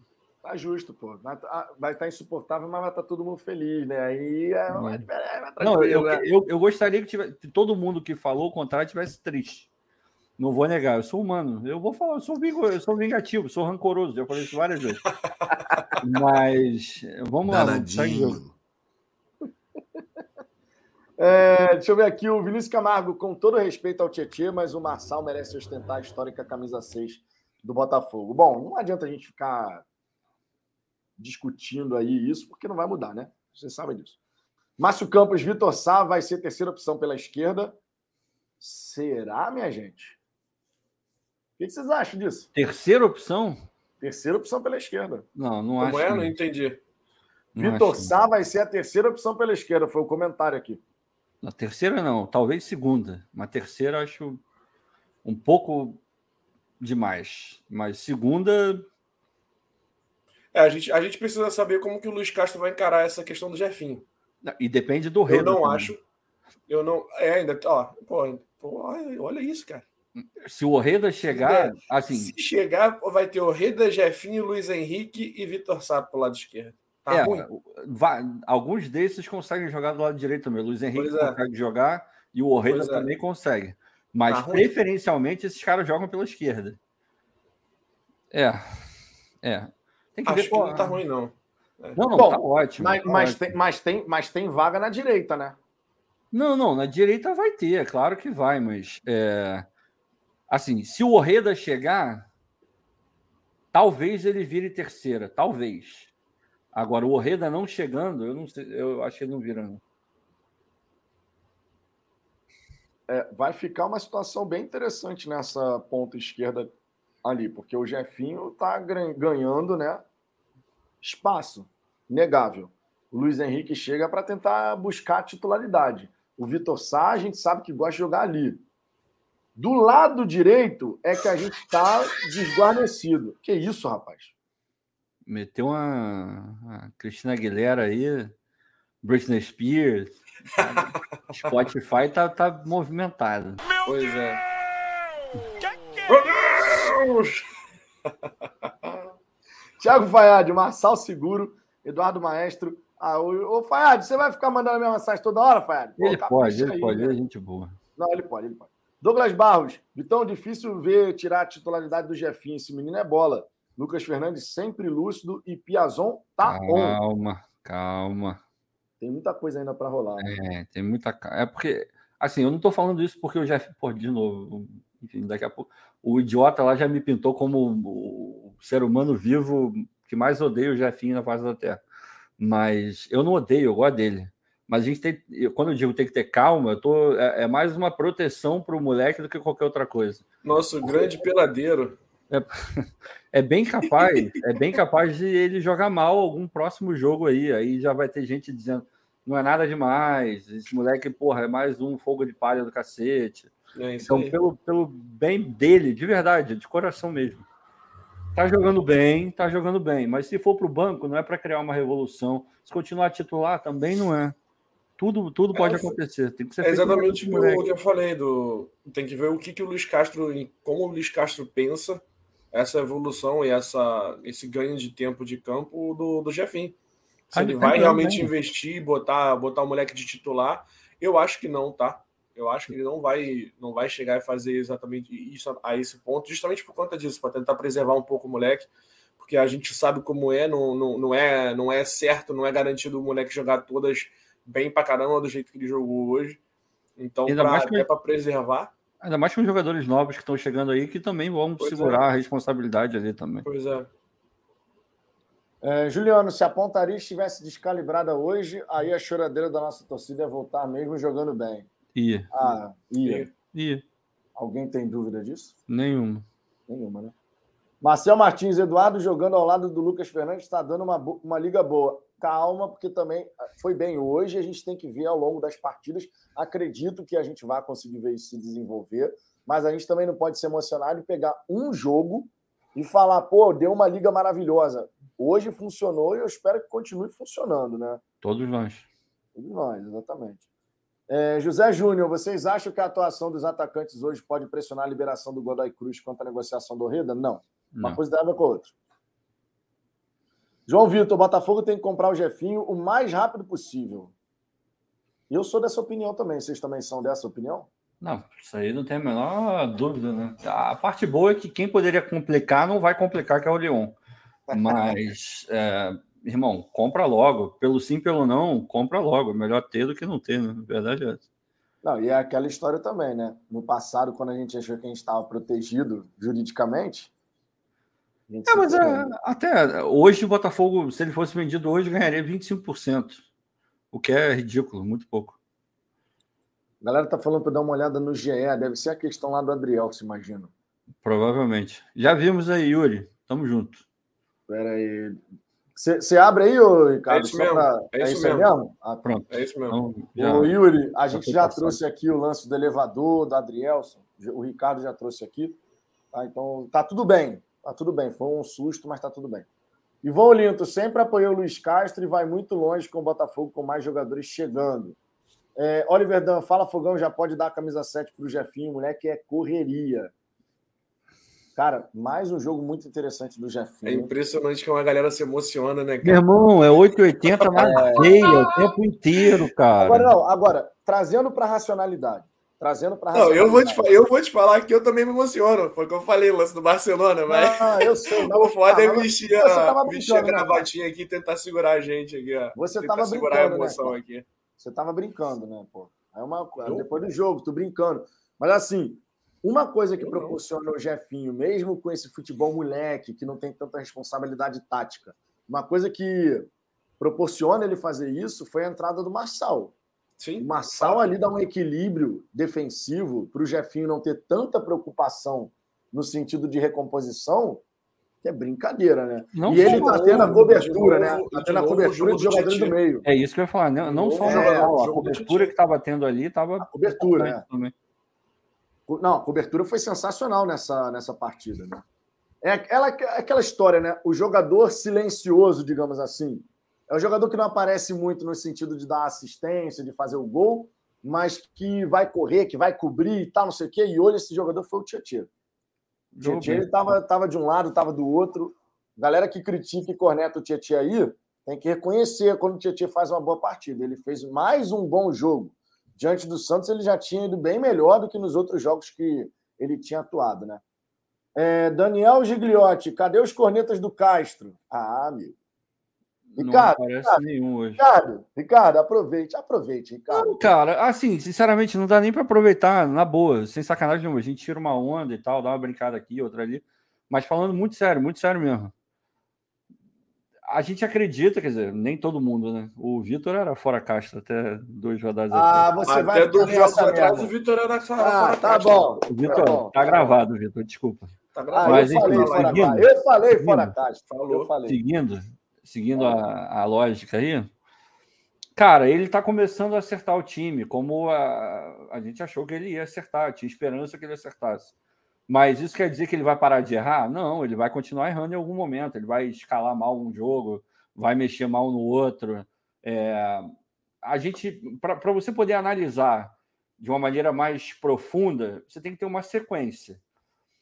A gente tem aí três jogos onde a gente jogou bem, em dois a gente jogou bem e perdeu, Hoje a gente jogou muito bem e ganhou. Vamos ver contra o Corinthians, vamos ver os próximos jogos contra o Ceará. Vão ter depois do jogo do Corinthians, se não me engano, são dois jogos em casa, direto, se não me engano. Vamos, vamos ver. É, a gente vai ter essa sequência aí um pouco melhor e tal. Não dá para analisar nada agora. A gente pode projetar minimamente, mas, de novo, o time está sendo construído, os reforços estão entrando, entraram bem, mas não quer dizer que no próximo jogo todo mundo vai jogar bem tem que ter calma. Depois, quando tiver uma sequência de cinco, seis jogos, aí a gente para e analisa os cinco, seis jogos. Ceará e Atlético Goianiense depois do Corinthians. É, foi, era era aí, dois jogos em casa. Então, acho que essa próxima sequência a gente vai ter um. É, vai dar uma clareada e a gente vai conseguir ver se está sendo uma evolução sustentada ou se foi uma evolução que se perdeu em algum momento por alguma coisa. Hoje, graças a Deus, a gente não perdeu nenhum jogador. Isso já é, isso já faz a gente acreditar que no próximo jogo o sistema vai estar um pouco mais bem acabado, porque os mesmos jogadores vão poder jogar com algum com uma semana de treino. A, a tendência é que seja ainda um pouco melhor, mais consolidado pelo menos, mas não ainda não é o momento de virar aqui e falar, tá vendo? Eu avisei, eu avisei. O que dá para pedir é para as pessoas se emocionarem menos na hora de, de fazer a análise, porque está mais do que claro e quando você coloca a emoção demais, você perde alguma coisa. Aí entra outra história também. É a gente não ser, conforme a gente não é aqui no Fala Fogão, resultadista. Ganhou, lindo, maravilhoso, tudo perfeito. Mas perdeu, é, tá uma porcaria. E muitas vezes, quando a gente não é resultadista, tem torcedor que reclama, né? Se perde, tá tudo uma porcaria, nada prestou. Se ganha, tá tudo lindo, maravilhoso, você não pode falar um ai. Isso é um ponto legal também da gente destacar nesse momento, né? Porque na época que a gente. Quando, quando o Botafogo ganhou jogando mal, a gente falou. Pô, ganhamos, mas a partida foi muito ruim. E isso nos dá a tranquilidade e a coerência, inclusive, de fazer os nossos comentários aqui, né? Então é importante também destacar isso. O Ronaldo Marcatini. Estou bêbado. Esse BN aqui, alguém consegue identificar o que ele quer? Como é que é? Esse BN.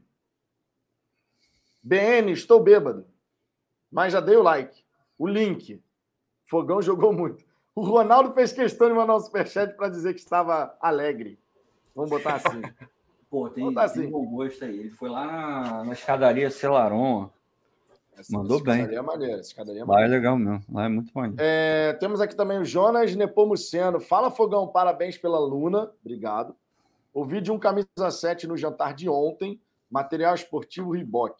Tiquinho e Danilo Barbosa, praticamente acertados. Matheus Pereira esquece. Centro de treinamento muito próximo. Terreno, né? Abraços. Cara,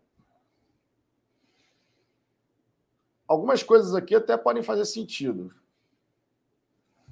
Por exemplo, a parte do terreno próximo. Imagino que esteja próximo mesmo. O Matheus Pereira, pelo que o Al Hilal está pedindo, eu imagino também que seja inviável. É, Tiquinho depende do Olympiacos na Champions, né? O Danilo é aquele que jogou no Palmeiras, né? Tá no Nice. É, ele mesmo.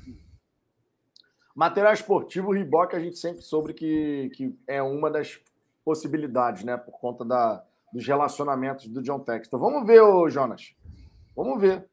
Acho que se for Riboc, o material esportivo do Botafogo, ninguém vai ficar choramingando, não, né? Uma ah, boa empresa. Vou ser honesto, cara. Eu não gostava das camisas que eles faziam, não. Pro São Paulo, pro Internacional. Eu, também eu, não. eu achava feia, eu achava feia. Ou feias, né, no caso. Mas, enfim. Provavelmente é melhor do que ter a Volt. Naquele momento lá e tal, a Volt fazia sentido pro Botafogo a associação, mas não, não super me empolgo com a Reebok, não. A verdade é essa. É, deixa eu ver aqui outras mensagens. Obrigado, Jonas, pelo superchat, tá? O Arthur Júnior aqui. Bem legal o Azambuja, elogia já imaginando que vai mal no próximo jogo. Pode simplesmente elogiar pelo jogo de hoje a corneta. cantou para cima de você, Ricardo. Ah, mas tá sempre cantando, sempre vai cantar e eu vou estar sempre aqui para escutar. Esse é o papo. Ricardo curto e grosso, amigos. É. É, agora, olha só, dei uma boa passada aqui na galera, tá? Já tinha marcado vários comentários aqui no, no chat. Vamos falar um pouquinho sobre a partida também. Vocês continuem mandando seus comentários, tá? Mas é legal a gente poder comentar um pouquinho aqui o que foi a partida. Eu, sinceramente, eu vi um jogo onde o Botafogo. Estava até comentando com o Cláudio na volta para casa. Eu vi um jogo onde o Botafogo, ele. Até o momento em que abriu o placar, o Botafogo ele parecia que tinha virado uma chavinha, assim. Capacidade de movimentação, triangulações, aproximações, muito interessante. O Botafogo tem aquela grande chance com o Erisson, né, que ele corta para dentro. Ali eu vi o gol, meu irmão. Ali, uhum. quando o Erisson corta para dentro, eu falei: é gol, meu irmão. Não tem como perder esse gol. Mas ele acabou chutando em cima do goleiro que estava lá, bem posicionado, óbvio, né? O goleiro do Atlético, inclusive, é um bom jovem goleiro, diga-se de passagem. E o Erisson ele conseguiu fazer um, um, uma jogada interessante. A gente desperdiça aquela oportunidade, mas passa um tempo depois a gente abre o placar num outro belo chute do Erisson, diga-se de passagem. Mas é legal a gente poder observar também e comentar que até o Botafogo abrir o placar, o, apesar do Atlético, o Cláudio até falou no carro, né? Aos primeiros 10 minutos, o Atlético ele conseguiu se impor, controlar melhor um pouquinho ali o jogo e tal. Depois o Botafogo entra na partida. O Botafogo até abrir o placar, ele realmente me passou essa sensação de, cara, esse time virou a chave, porque a gente estava fazendo algumas coisas, especialmente jogando em casa, que a gente não vinha fazendo em jogos passados. Isso é uma coisa que não dá para negar. Na minha opinião, não dá para negar. O Botafogo abre o placar, aí o Atlético, o Atlético Paranaense ele, ele fala: vou entrar no jogo de vez. E o Botafogo ele dá, dá aquela baixada, né? E o Atlético ele passa a ter mais volume ofensivo, inclusive do que vinha tendo até o presente momento, que estava 0 a 0 Mas o Botafogo se comportou muito bem defensivamente nesse, nessa partida. No primeiro tempo, eu me lembro apenas de uma jogada que a gente pode chegar e falar: quase sai um gol do Atlético, que foi uma bola parada. Os caras cruzam, o gatito vai, não sai, na, na como de costume, né? Até porque eu estava comentando no, no, jogo. O gatito, quando sai, ele, ele nos lembra. Por isso que eu não saio, hein? O gatito saiu umas duas vezes hoje que a gente falou assim, tá explicado. Ele sai para dizer para a gente assim: eu não saio por isso. Eu falei, o gatito saindo do gol é tão bom quanto um banho quente no, no, no verão escaldante. Mas aí, quando ele pega uma bola embaixo da trave, eu falei que ele é tão. O gatito embaixo da trave é tão bom quanto uma Coca-Cola gelada. É verdade, cara. Infelizmente o gatito. Não, mas, mas é por aí mesmo, cara. No primeiro tempo, ele faz essa defesaça numa bola parada, que ele joga até para escanteio. E no segundo tempo, no fim da partida, aquela cara a cara, né? Aí foi a, a defesa do jogo, é, digamos assim. Ele manda bem. Pelo, embaixo da trave ele é bom. Pelo lado do Botafogo, né? Porque aquela. Eu, não, eu sinceramente ainda não vi os melhores momentos, Ricardo. Você viu durante o jogo. Então, ninguém melhor para você do que comentar. Aquela primeira bola que o Erisson, no primeiro tempo, ele corta para dentro e bate hum. de, de, direita. Uhum. Foi mais mérito do goleiro ou o Erisson que baixou a cabeça e chutou? Total. Ele poderia ter chutado melhor, mas ali é total mérito do goleiro, porque, como você falou, foi em cima, mas não foi em cima do goleiro, não. Foi para o lado e ele consegue, ele, ele estica a mão para poder pegar. Não é aquela esticada que está até saindo aqui do enquadramento, mas ele não estica todo, ele, ele não faz um ângulo de 90 aqui, mas ele, ele chega, ele estica ali, vai. E, e ele pega. É muito mais mérito do Bento do que demérito do, do Edson. Poderia ter estado bom melhor. Goleiro, foi, foi, mais bom mérito goleiro do goleiro. O, o, Bento é bom goleiro, né? É bom goleiro. Bom goleiro. Muito bom goleiro, cara. O Atlético Paranaense está bem servido. E é um goleiro jovem, né? Uhum. Um goleiro jovem, diga-se de passagem. É, o Thiago Fanhard aqui hoje, falei no grupo do Fala Fogão, o Edu é aquele jogador que faz o simples necessário, o Eduardo, né? O cara é bom. Vitão, não mandei mensagem repetida, só dei uma moral pro canal. Agora está explicado, Fanhard. Agora está explicado, Fanhard. O Wellington Vivas, esse cenário do Ricardo é uma festa para os olhos, bem feito, uhum. luz ideal e um controle de PS5 no fundo. Cara de bom gosto. É, o cenário do Ricardo é muito bonito mesmo. É... É... Foi engraçado, desculpa. Foi Não, engraçado lá na, na... Foi engraçado que assim que eu entrei lá na live do DEP, do setor visitante, assim que eu abri a câmera, assim, ele botou na, na live, falou, meu Deus do céu! Porque, não sei, não tinha visto, sei lá. É, o, o cenário, modéstia à parte, ficou bonito mesmo. E foi tudo pensadinho, a luz, tudo. Tem que, não é assim fácil, não. Tem que estudar para ver qual é o melhor ângulo, qual é o melhor equipamento. Dá trabalho. Por isso que quando ficam me cornetando, eu gosto. Vocês acharam que eu ia falar outra coisa, né? Aquela luz âmbar lá no fundo, assim. Tudo, clima, rigorosamente penumbra tudo lá para trás. Tudo que está aqui nesse cenário, rigorosamente tudo, foi milimetricamente pensado. Começou, começou a, a reprise, hein? Vou prestar atenção. Vamos ver se o Botafogo mete terceiro. Será? Será? o JC, superchat da vitória para não passar batido. Fui, tô bebo. Justo, JC. Esse comentário é maravilhoso, meu irmão. Esse comentário é maravilhoso. O Douglas aqui também, ó, elogiando o cenário do Ricardo. O cenário do Ricardo é o melhor de todos.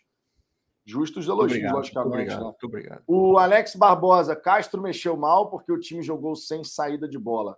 A nossa sorte é que temos um lateral de Premier, temos o Erisson, que não pode ser banco, e temos Lucas Fernandes, temos o Jefinho, craque de bola. Vocês viram o Castro mal desse jeito? Eu não vi, não, sinceramente. Não. As mexidas do Castro, eu não sei se, essa galera estava lá no estádio, mas a mexida deles, é, quer dizer, dele, foi basicamente por, ou foram basicamente por pedido dos próprios jogadores. Então não, não rolou nada de, ah, ele mexeu mal. Ele mexeu porque tinha que mexer mesmo. O cara vira para ele e fala, eu quero sair. Aí ele botou. E algo, e algo que é bom a gente comentar também é, é justamente a alteração que ele faz na escalação inicial, né? Uhum. É o que a gente já vinha comentando algumas vezes aqui. Já. E que bom ele enxergou também e que bom deu certo. É. Foi, foi bem, o Castro foi bem. Ele, ele vem bem. No último jogo foi mal nas substituições ele enxerga lentamente, às vezes de maneira equivocada, o, o que o jogo está pedindo, como está se, se apresentando o jogo, mas hoje não foi necessário ele enxergar o jogo de uma maneira diferente, porque estava muito, muito claro e o Botafogo não estava sendo ameaçado. Então ficou tranquilo de mexer no time. Agora, olha só, eu quero levantar uma bola aqui para vocês que eu acho importante. A gente viu nos últimos jogos, até pelo time ter entrado né, nas partidas mais ligado e tal, o próprio Castro na beira do gramado muito mais intenso. Uhum. Muito mais intenso. E a gente vê uma melhora do time do Botafogo, especialmente da partida do. Pegando só brasileiro, tá? Cuiabá, Atlético Mineiro, Santos, Atlético Paranaense. Contra o Cuiabá foi uma nulidade, tipo assim, uma coisa horrorosa. Era toca para trás e dá chutão, não tinha nada. E no segundo tempo, quando o Botafogo pensou em entrar na partida, a gente está falando de expulsão do Hugo, e aí vai tudo por água abaixo, não tem mais nada. Foi um jogo horroroso. Perdeu por 2 a 0 e foi merecida a derrota, ninguém vai falar o contrário. Contra o Atlético Mineiro, já é um time que é mais organizado, o Castro mais ativo na beira do gramado, né, mais ligado à tomada. A gente perde o jogo num cruzamento safado lá, mas o cara teve qualidade para fazer o cruzamento daquele jeito, a bola entra, beleza. Futebol é assim, bola na rede, 1 a 0 Atlético Mineiro e tal. Contra o Santos, um time organizado novamente, dando alguns espaços na defesa, que o Santos soube explorar. Mas vale aqui o destaque, que eu Nossa, acho muito. Olha quem entrou aí. Pera aí, pera aí, pera aí. Pera Porra! Aí. Audiência qualificada, qualificada. Minha. Gustavo Chagas, amigo. Gustavo Chagas virando fã desse rapaz. Gustavo, muito obrigado pela moral. Antes de mais nada, somos seus fãs, cara. Você é bom pra cacete. Aqueles vídeos que tu. Meu irmão, aqueles vídeos do Gustavo na janela, falando assim, com a camisa do Botafogo e falando, é maravilhoso, meu irmão. É maravilhoso. Gustavo, Nada. Beijão. Eu já falei para ele e repito sempre, porque é sempre bom enaltecer quando o cara tem talento. Cara, é porque eu não sei se todos vocês viram, mas é, o Porta dos Fundos todo mundo conhece. E ele já dirigiu até alguns episódios lá e tal, algumas sketches, não sei o que, participou de algumas também. Mas o antes do Porta dos Fundos era o Anões em Chama. E que era maravilhoso. O Anões em Chama era muito. Cara, era do lá do, do Ian, né, que também é parte do, do Porta dos Fundos era maravilhoso. O CSI Nova Iguaçu, nossa, mas o que eu já ri vendo o CSI Nova Iguaçu, o nome já é maravilhoso. Você imaginar fazer um CSI em Nova Iguaçu. Aí, ó, acabou de passar o gol do Erisson aqui, hein? Sacanagem esse gol. Essa eu bola foi mais. Ver, essa bola foi mais. Foi melhor encaixada do que a bola do rapaz do SBT. Só tenho isso a falar. Ô, Júlia, Júlia, por favor, Júlia. Não, injusto, Júlia. Injusto, Júlia. Não. Não. Faço questão de ler aqui a mensagem da Júlia. Parabéns pela live, mas vi que só quem pode comentar é homem. Vocês não leem comentários de mulheres. Live machista. Estou não. tirando minha inscrição. Além de um time fraco, temos uma torcida desse tipo. Júlia, está sendo injusta. A ah, gente lê então vários comentários volte... femininos aqui. Pois então agora você volte com a sua inscrição, porque a gente acabou de ler o seu comentário. Não, e aí assim, cara, a gente se tá amarra quando tem comentário de mulher. Pois é. E, e tem, mas inevitavelmente é uma questão até matemática aqui. Porra, a cada 10 comentários, sei lá, oito vão ser de homens, então naturalmente os homens vão ser mais lidos. Mas, porra, a gente já leu vários comentários de mulheres aqui. Ah, tem a Patrícia que sempre comenta. E por conta disso, Eleonora, Eleonora, Eleonora, também. E por conta não, disso não. também acaba sendo mais difícil de a gente acabar vendo também. Não, né? é, é. Ah, tem, tudo, tem toda essa questão. Os, os, comentários são, são muitos comentários, pipocam comentários a todo momento aqui. De verdade. Então é difícil a gente conseguir fazer isso. Essa daí, essa daí é injusta. Essa daí é injusta, Juliano. Essa daí é injusta. Essa é uma crítica injusta aqui, porque a Patrícia. Hashtag, hashtag volta, volta Júlia. É, Patrícia, Isa escolhida. Ah, e aí, aí o, o, o Vitor já já acolheu aqui sugestão de índice da própria Isa, que está aqui também. A Isa escolhida, que foi deu uma sugestão maravilhosa. Eu não estou conseguindo fazer toda a resenha, a sugestão da Isa, mas a minutagem da live foi uma dica da Isa, que a gente prontamente não, acolheu não. aqui a sugestão da Isa. Então é uma não crítica tem. injusta, crítica injusta. Gustavo, obrigado aí pela moral, tá, por ter virado membro aqui do canal, cara. Mande Beijo, aí Gustavo, se você quiser fazer. Se quiser fazer parte do grupo do WhatsApp lá do, do Fala Fogão, mande aí seu DDD WhatsApp, tá? Para a gente poder adicionar você por lá. Só esteja preparado, Gustavo. Seu celular tem que estar pronto para lidar com a pressão, tá? Porque, amigo, é mensagem pra cacete. É mensagem demais, cara. É uma parada impressionante. Ô, Lucas, segura a onda aí, irmão. Na moral, vamos, vamos manter a linha do respeito aí, independente de qualquer coisa, ah, mas é. segura a onda aí, na boa. Não, não, segura a onda e toma um banzinho educativo de cinco minutos para educativo. Ban educativo por isso. Não, tem nada disso, não. A Júlia externou aqui a crítica dela, a gente responde numa boa. Não tem essa de mimimi, não tem nada disso. Ela externou aqui e a gente teve a possibilidade de falar. Não. Respeito, gente. Respeito é sempre importante. A gente preza muito por isso aqui, vocês sabem disso, tá? Gustavão, obrigado. Cláudio Pantufo. Ô, Cláudio, faça assim por gentileza, Cláudio. Faça assim por gentileza. Faz assim, Cláudio. Pô. Aê, é... pô, agora sim. É a bandeira, hein?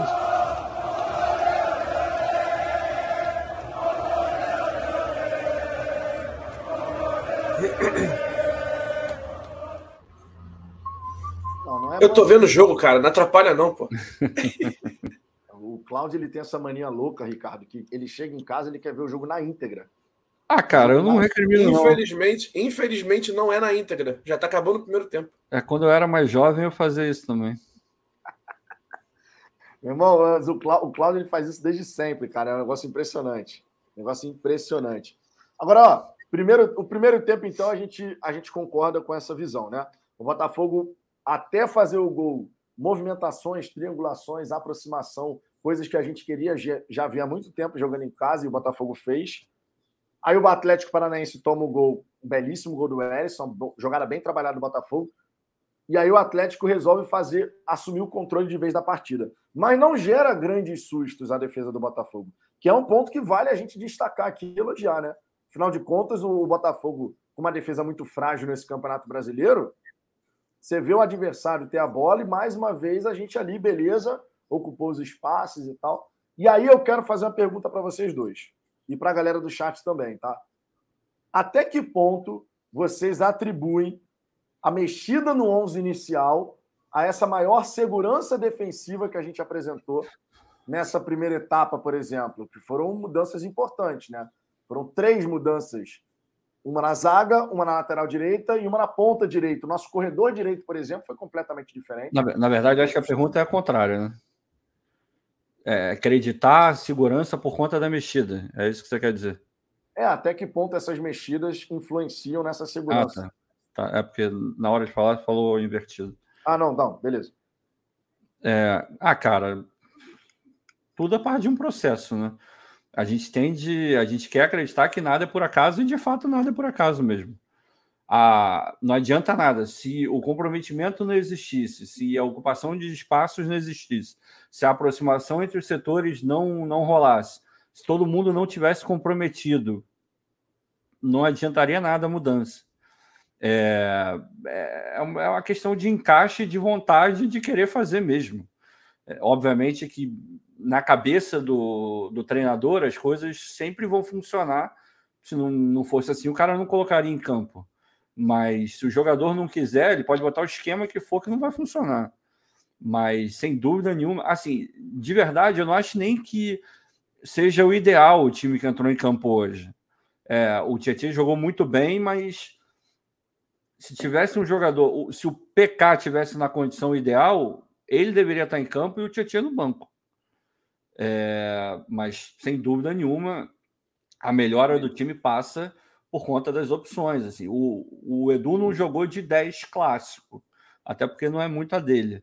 Mas o, o encaixe, principalmente o encaixe dele com o Fernandes, ele um pouco mais na frente, o Fernandes um pouco mais atrás, mas em alguns momentos ele vindo buscar a bola, fazendo a saída, qualificando, tendo a opção do Tietchan para dar a bola, tendo a opção do próprio Lucas, às vezes caindo um pouco mais para o lado para fazer a triangulação ali. Isso tudo, obviamente, influenciou, mas para a parte defensiva, um encaixe fala muito mais do que qualquer coisa. O próprio, e, obviamente, a partida que o Tietchan jogou, porque conforme o, o Cláudio falou, em vários momentos ele, ele fez aquela. É quase como se fosse um pêndulo, né? Ele vinha para um lado, fechava um pouco, ia para o outro, fechava. E quando tinha que. Quando tentavam pelo meio, que não era nem tão recorrente assim, ele também fechava ali bonitinho. Foi muito bem, cara. Mas, ô, Ricardo, tu levantou uma questão aí que eu quero, quero forçar um pouquinho mais essa questão. Hum. Você falou do Patrick de Paulo e do Tietchan. Uhum. Né? O Tietchan, hoje, ele realmente ele fez um papel tático muito importante. Fez esse trabalho de pêndulo, conforme o Cláudio falou, aparecendo de um lado, aparecendo do outro, né? cobrindo ali de um lado e do outro. Foi um papel tático extremamente importante. E você acabou de falar do, do Patrick de Paula, que em tese seria o homem para fazer, assumir ali a, essa função que o Tietchan fez, por exemplo. Vocês conseguem enxergar o Patrick de Paula assumindo essa condição? Hoje não. Nesse time do Botafogo? Hoje não, não eu nem acho. Não, eu nem acho que seja o perfil dele fazer a função que o Tietchan fez hoje. Então eu já tenho minhas dúvidas se ele realmente vai ter essa, essa condição de titular se esse esquema que o, que o Luiz Castro está tentando, pelo menos tentou, tentou colocar hoje no jogo contra o Santos também, se o Patrick vai conseguir se encaixar nessa função de fazer essa de fazer essa movimentação de um lado para o outro, tentando cobrir subida de subida de é. lateral com tanta vontade, com tanto pulmão como, como o Tietchan fez hoje. Mas, não mas... sei, ele me parece ser um cara que joga mais com, com a bola no pé. Mas tem uma outra coisa. Esse essa questão de ir para lá e ir para cá para cobrir, isso não é muito o estilo 100% do Castro, não é esse não. Isso é uma adaptação, ele mesmo fala isso na coletiva de hoje, que está mais perto do que ele acredita de futebol. Mas não quer dizer que esteja jogando da maneira como ele gostaria de ver o time jogando. Sim, é, é. Por, por isso que eu acho que na cabeça dele e de todo mundo que está lá dentro, essa posição é do PK. Deveria ser do PK. Mas não está sendo, e o Tietchan fazendo esse movimento, e o jeito que o time está tá entrando, ou entrou hoje, pelo menos, é muito por conta do que ele tem disponível. Se ele tivesse um cara para fazer essa função é, um pouco mais forte, mas de saída, é, fisicamente melhor e sabendo jogar com, com a bola no pé também, o time jogaria de uma forma um pouco diferente defensivamente. Acho que é mais uma questão de é, é o que eu tenho e vou botar ele para jogar. É, porque a dinâmica que o Tietchan deu nessa cobertura de um lado do outro e tal, o PK eu não consigo enxergar ele também fazendo. Não, não faz. O PK ele é muito mais vertical do que qualquer outra coisa. Ele vai dar um combate aqui, outro ali, mas ele, ele vai jogar sempre para frente. O Tietchan ele estava preocupado em fazer isso e nem sempre o Tietchan joga para frente. Ele é um cara que vai jogar muito para o lado, né? O jogo dele é muito horizontal. O PK, a característica dele é exatamente oposta. Ele vai para frente. O negócio dele é rumar. Tem jeito. E é interessante, né, cara, como é que o futebol proporciona algumas transformações que muda muito rápido, cara. Muda muito rápido. O Tietchan faz dois jogos interessantes contra Santos e contra Atlético Paranaense. O jogador, obviamente, vai ganhando confiança com essas boas partidas. E aí você passa a ver a própria torcida passar a reconhecer aquilo e passar a enxergar o jogador como uma peça muito importante numa titularidade. Até, até instantes atrás, meu irmão, Tietchan, tá maluco? Que investimento horroroso. O futebol ele muda muito rápido, cara. É uma parada impressionante isso. Isso não dá para a gente ignorar jamais. O Alex Barbosa, Vitão, sou seu fã porque você é povão mesmo. Cara, eu gosto de arquibancada, Alex. Eu gosto de ficar na arquibancada, eu gosto de ficar ali com a galera de cantar, de pular. Nosso lugar na arquibancada, tanto meu, do Cláudio, do Ricardo. Ricardo, que obviamente na última vez que veio ao Brasil, ó, porra, aproveitou uma baita experiência do camisa 7, merecidamente, né? Um tempão sem vir aí no Brasil.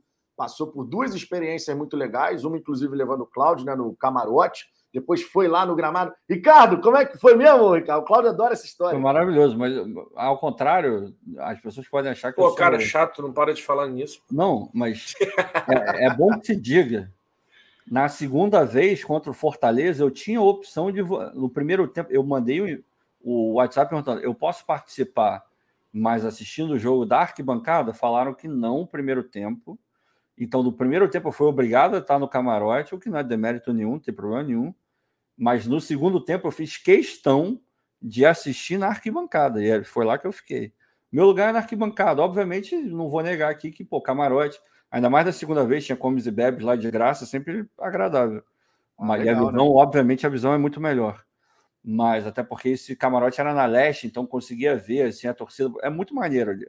A experiência é muito legal mas para você ir uma vez ou outra. O, é, o legal mesmo é estar tá dentro da, da, arquibancada, sem dúvida nenhuma. É isso aí. Na arquibancada é outra parada, né, cara? A gente é apaixonado pela arquibancada, meu irmão, não tem jeito não. Luiz Henrique aqui, nosso cabeça branca, estou vendo o jogo também. aí, Luiz, ô, Cláudio.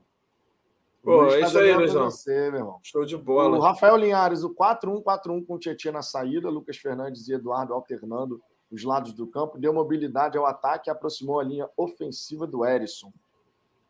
O Cláudio, presta atenção nesse comentário que você é o nosso homem tática aí. Eu ouvi, ó. eu ouvi. E aí, o que você tem para falar sobre essa? foi, foi justamente o que a gente comentou aqui, essa, essa, esse balanço defensivo do Tietchan segurando muito mais no, na primeira linha de, de volante. É, ele ajudou essa questão de liberar um pouco mais o Jefinho, para ele não, não precisar descer tanto na marcação e, e, facilitou justamente o, com, que, o, com que os caras pudessem chegar mais no, no Erisson, o Erisson não jogasse tão sozinho. A gente teve, teve diversas jogadas ali, a gente chegando é, com um ou dois jogadores pela, pela linha de fundo tentando achar alguém no meio de campo. O próprio Erisson também fez uma conseguia fazer uma movimentação interessante de vez em quando cair nas pontas para tentar achar algum outro jogador nosso por dentro. Acabou essa jogada acabou acabava não funcionando tanto porque por conta da movimentação acabava que no, no momento em que o Erisson chegava na linha de fundo não tinha um cara para fechar no lugar dele ali. Mas, mas foi muito interessante realmente essa, essa questão do, do Tietchan centralizado ali, fazendo a cobertura para os lados, tem sem ter podendo, podendo liberar um pouco mais os caras, os caras de ponta para jogarem mais ofensivamente, com o Piazon triangulando e o Jefinho podendo partir para cima com, com a bola no pé. André Cardoso, vocês ainda têm a sensação de que o Jefinho é peladeiro? Sim. O Sim. Jefinho é um peladeiro. Quando a gente falou peladeiro, a gente foi bem claro no que a gente falou, André. Dizendo peladeiro, aquele moleque que é o, o futebol moleque, é o futebol que não tem aquela responsabilidade defensiva. E de fato o Jefinho no time do Botafogo, até por conta da entrada do Marçal, não tem. Então não dá para simplesmente a gente ignorar. Eu não sei Jefinho... por que tá rolando essa coisa. É, toda. as pessoas. É, foi dito, foi dito, eu falei rigorosamente a mesma coisa sobre o Chay, por exemplo.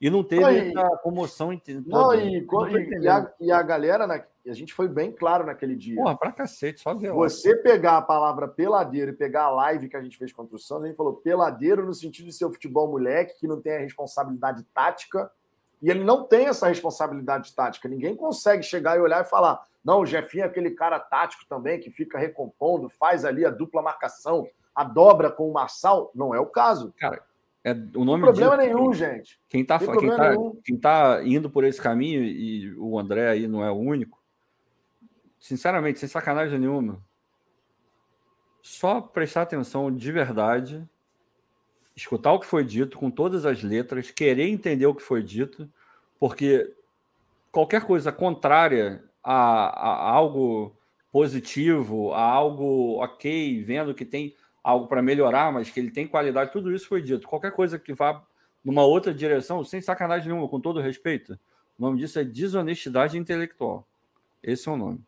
Tá Porque aqui o Wesley. O que vocês estão falando de, não foi dito. Para de falar merda, peladeira é o cacete. Pô, tu, é. tu, você acabou de provar que você não presta atenção no que a gente está falando. Não presta, não presta Porque atenção. quando a gente fala de peladeiro, futebol moleque, que não tem aquela responsabilidade tática de ficar fazendo dobra de marcação e volta aqui e tal, o Jefinho ele tem essa responsabilidade hoje dentro do time do Botafogo? Não tem. Só que vocês levam para o lado negativo da coisa. Quando a gente fala de um futebol moleque que parte para cima da marcação, que não tem aquela responsabilidade de voltar e tal, não sei o quê, é a característica do jogador hoje. Mas aí a maturidade vai fazer o Jefinho também crescer nesse aspecto. Qual é o problema da gente falar que hoje o Jefinho, sim, ele tem esse lado moleque, de parte para cima e tal, mas ele não tem a parte do, da parte tática, aquela responsabilidade de ficar voltando e, e, faz a dobra de marcação na defesa. Ele não é ainda esse jogador. Qual é o problema da gente falar isso? Hum. Cara, o próprio estilo, o próprio estilo do Jefinho correndo quando o Botafogo tá sem a bola, você vê aquele, aquele, aquele piquezinho dele assim. O Ronaldinho, leva, levanta um alma de peladeiro. Aquele, tem aquele, que exatamente, cara. É disso que a gente está falando, essa questão. Estão problematizando uma parada que não para problematizar. É, o nome disso é babaquice. Esse é o nome correto. Pois é. Então é babaquice. Estão problematizando uma parada simples. Moleque com drible solto. É, isso que a gente quer dizer, pô. Agora, é a última vez que eu falo sobre isso. Não vou mais falar sobre isso. Interprete, interpretem da maneira como você. A gente está sendo muito claro, não quer entender o que a gente está falando. É. Então, tá bom. Cada um tem sua opinião e assim a gente vai seguir. Na minha opinião, o Jefinho é o peladeiro do bem. É um futebol moleque que parte para cima da marcação. É por aí. O Flávio, o Flávio Lagaça trouxe aqui: ser peladeiro é a essência do futebol brasileiro. É exatamente. É o que a gente gosta de ver. É exatamente isso. É basicamente Meu, isso. É, é nessa linha que a gente faz. Estão problematizando uma parada que a gente explicou muito bem explicado, mas não quer entender, então não tem muito o que a gente falar. Pedro Letícia, Vitor, imagina se esses caras que estão falando isso tivessem visto o Denner jogar. Cara, o Denner, ele, ele era a essência do futebol brasileiro. O Denner era foda. Era a essência do futebol brasileiro. Ele era foda. Ele era foda. O Denner era sinistro. Mano. Eu não tenho, eu não tenho ideia de onde, de onde o Denner poderia ter, ter chegado. Cara, era muito longe. Era o muito Denner, longe. O Denner, o Denner ia fazer um estrago em qualquer liga do futebol mundial. Sem sacanagem. Pega o Neymar, o Denner era, se no é, mesmo nível, se não, não era melhor. melhor. O Denner era melhor. melhor. O Denner é melhor. Na minha opinião, o Denner era melhor. Ele era absurdo. Era, ele jogava outra coisa. Outra coisa. Irmão, o Denner, o Denner, quando pegava a bola, caralho, meu irmão, não parava. Não parava. O Denner pegava a bola e ia embora ele e ninguém parava. Absurdo. Nossa senhora. Era uma parada bizarra o Denner. Ele era absurdo. O Denner era bizarro. Era, porra, era, era um craque eu, eu, foi mal, eu tô com, eu tô com, eu não percebi que eu tava, não tava no mudo. Eu tava vendo a, o lance do, do Erisson, que o Marçal chega na linha de fundo e cruza pro. Uma tijolada, praticamente, né? Que o Erisson mata no peito e vai virar de perna esquerda, o zagueiro chuta. Não. Ele dá-lhe uma bicuda na perna do zagueiro, meu irmão. Deu, foi no Fernandinho. É, é impressionante como os dois, os dois caras não saíram do jogo nesse lance. É, Aí, ó, é o Barril Bebidas. O Barril Bebidas aqui é, Castro, enfim, fez o time jogar do jeito dele. Não é bem assim, né, Ricardo? Ainda 100% não. Mas está bem. Isso, palavras dele, não sou eu que estou dizendo, não. É, mas está bem mais próximo daquilo que ele tem em mente, pro, que é o ideal para um time de futebol. Não só para o Botafogo. A maneira como ele enxerga futebol ainda não é 100% o jeito que o time está jogando. Principalmente mas está mais tá, próximo. Tá, principalmente quando, tá, quando ainda está 0 a 0 não é, e, e, principalmente no começo de trabalho, porque assim, a gente está aí há 18, 19 rodadas aí, 18 rodadas, né? É, 19. Mas, Fechou é, o primeiro turno hoje. É, mas com os reforços, esse time que está jogando aí de maneira efetiva, é começo do começo do começo do trabalho mesmo. Então, aí mesmo que não vai estar jogando do jeito que ele quer. Mas está num caminho melhor, cara. A verdade é essa. A verdade é essa. Tiago Fayad, Júlia, mandarei esse superchat só para você não ficar chateada. Fala Fogão é um canal totalmente receptivo. Você será bem-vindo à família Fala Fogão. Vem. É verdade. É, basicamente é isso. Todas as mulheres que comentam futebol, que gostam de futebol, são bem-vindas aqui, cara. Todo mundo, independente Todo de mundo. qualquer coisa. É, Corneta do Canu, Lucas Fernandes está sendo a melhor contratação disparado para esse ano. Muito eficiente, tendo tanto de 10 quanto de 8. Não sei qual valor combinado por ele, mas acho que o Botafogo deveria pagar.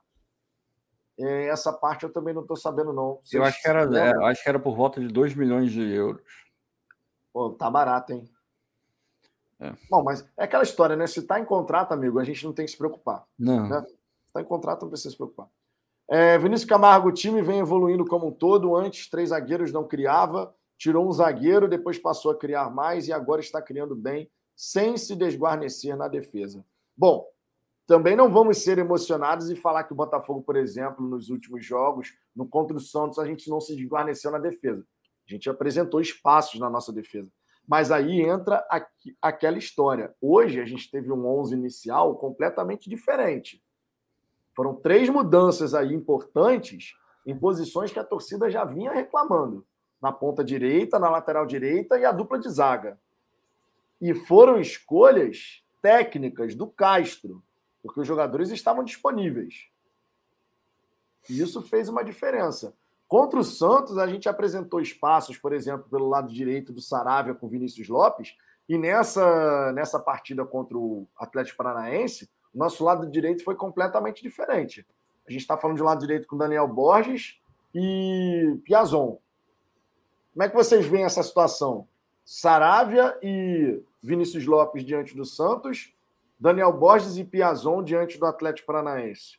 O que que o que que o Piazon e o Daniel Borges, na opinião de vocês, entregou ali? Entregaram ali na lado direito. Ah, cara, foi um sistema, né? O sistema como todo funcionou muito melhor. E, obviamente, as características dos dois times são diferentes. O time do Santos é, ah, pelo menos aquele que se apresentou, é um time que pega e é de transição rápida, porque os moleques são muito rápidos e tem até habilidade e tal.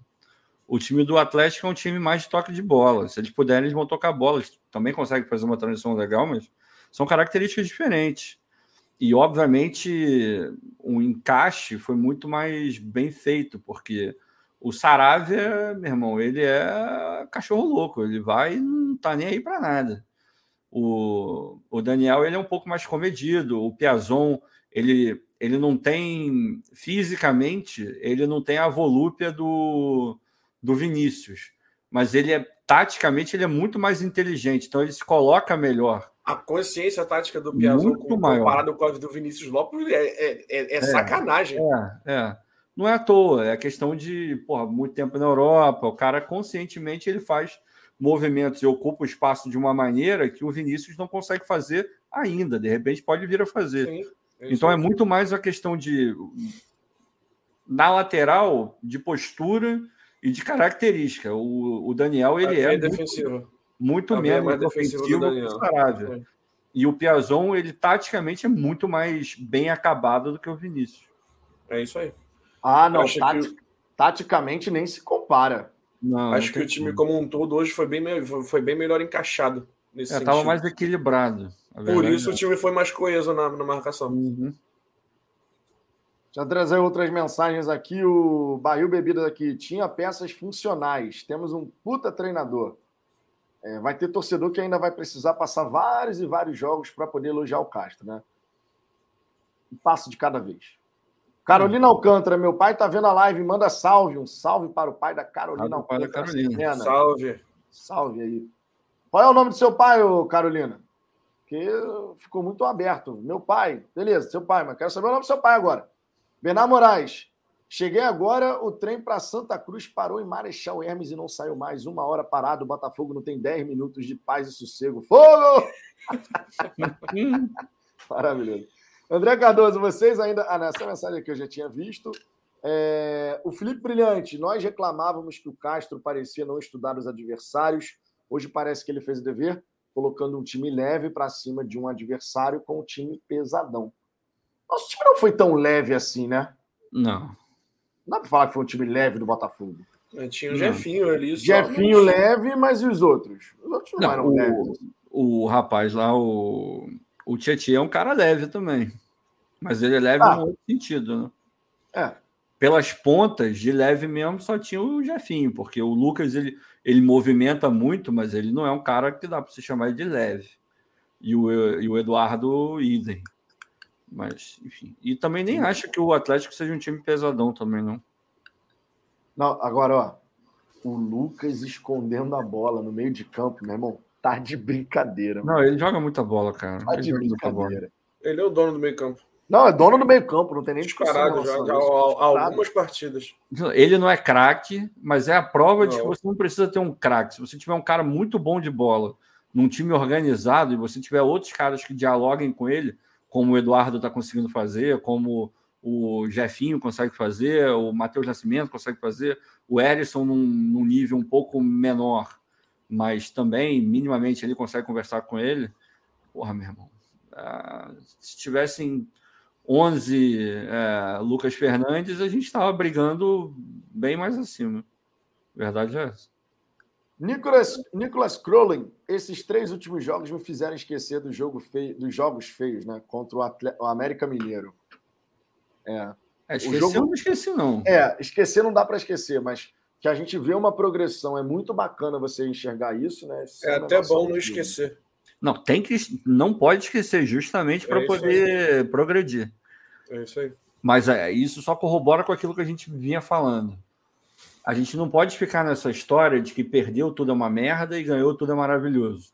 Sem nem ser na... resultadista, né? Exato. Nem quando a gente perdeu, vocês ouviram a gente falando aqui que foi uma tragédia e que o time jogou mal, quando o time de fato jogou bem e pecou com a falta de qualidade, calma e precisão para poder fazer o que tinha que fazer.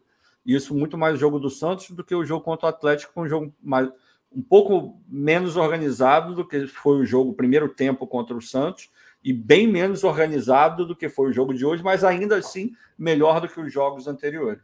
A gente não pode fechar os olhos. Então, quando a gente dizia, ó, tá evoluindo, é, eu lembro muito bem de ter falado aqui, ó, já dá para enxergar um horizonte aí. Ainda está um pouco longe, mas dá para enxergar. Não é à toa, pô. Não é à toa. É, o Ricardo, só para te corrigir rapidinho, quando você falou, quando a gente, se a gente tivesse 11, o Lucas Fernandes seria bom. É, o Thiago Cardoso trouxe um bom contraponto aqui. Qual foi o contraponto? Se tivéssemos 11 Lucas Fernandes, a gente ia cair, porque ele não agarra nada, cara. Não, não, você entendeu o que eu quis dizer, cara. Porra. Eu você gosto entendeu. dessas piadinhas, cara. Você entendeu, gosto, você entendeu, você entendeu. Mas é verdade. Ele não agarra nada, é verdade. Okay, é a verdade. gente não sabe, ele nunca foi pro gol, não sei. De repente ele agarra bem, pô. Mas oh. aquela de. Como é que foi aquele cara do River que foi parar no gol e pegou a porra toda? Ah, não lembro. Não, não lembro o nome dele, não. O SK Biel, live top, parabéns, galera. Que vitória, que vitória, uhum. SK, que vitória. Paulo Henrique, tem algo que ainda não me, tem algo que ainda me preocupa muito. As bolas paradas na área do Botafogo, quase não ganhamos a bola pelo alto. E quando conseguimos afastar, afastamos mal. É, é, esse, é um de... esse, é um ponto importante, né, Cláudio? Para se observar. Pra cacete. Pra caramba. Boa, tá, boa observação tá da bem Paula. Complicado. Muito boa. Tá bem a, Paula, a Paula da família aí, dessa família aí que eu não vou ler, mas a Paula mandou bem. Portuguesa? Fala aí, fala aí, lê, lê, a mensagem dela. Não, é a Paula, pô. A Paula da família Nocur. Sim. É, é outra. Ah, tá. é. Pode ler. Que fosse a portuguesa.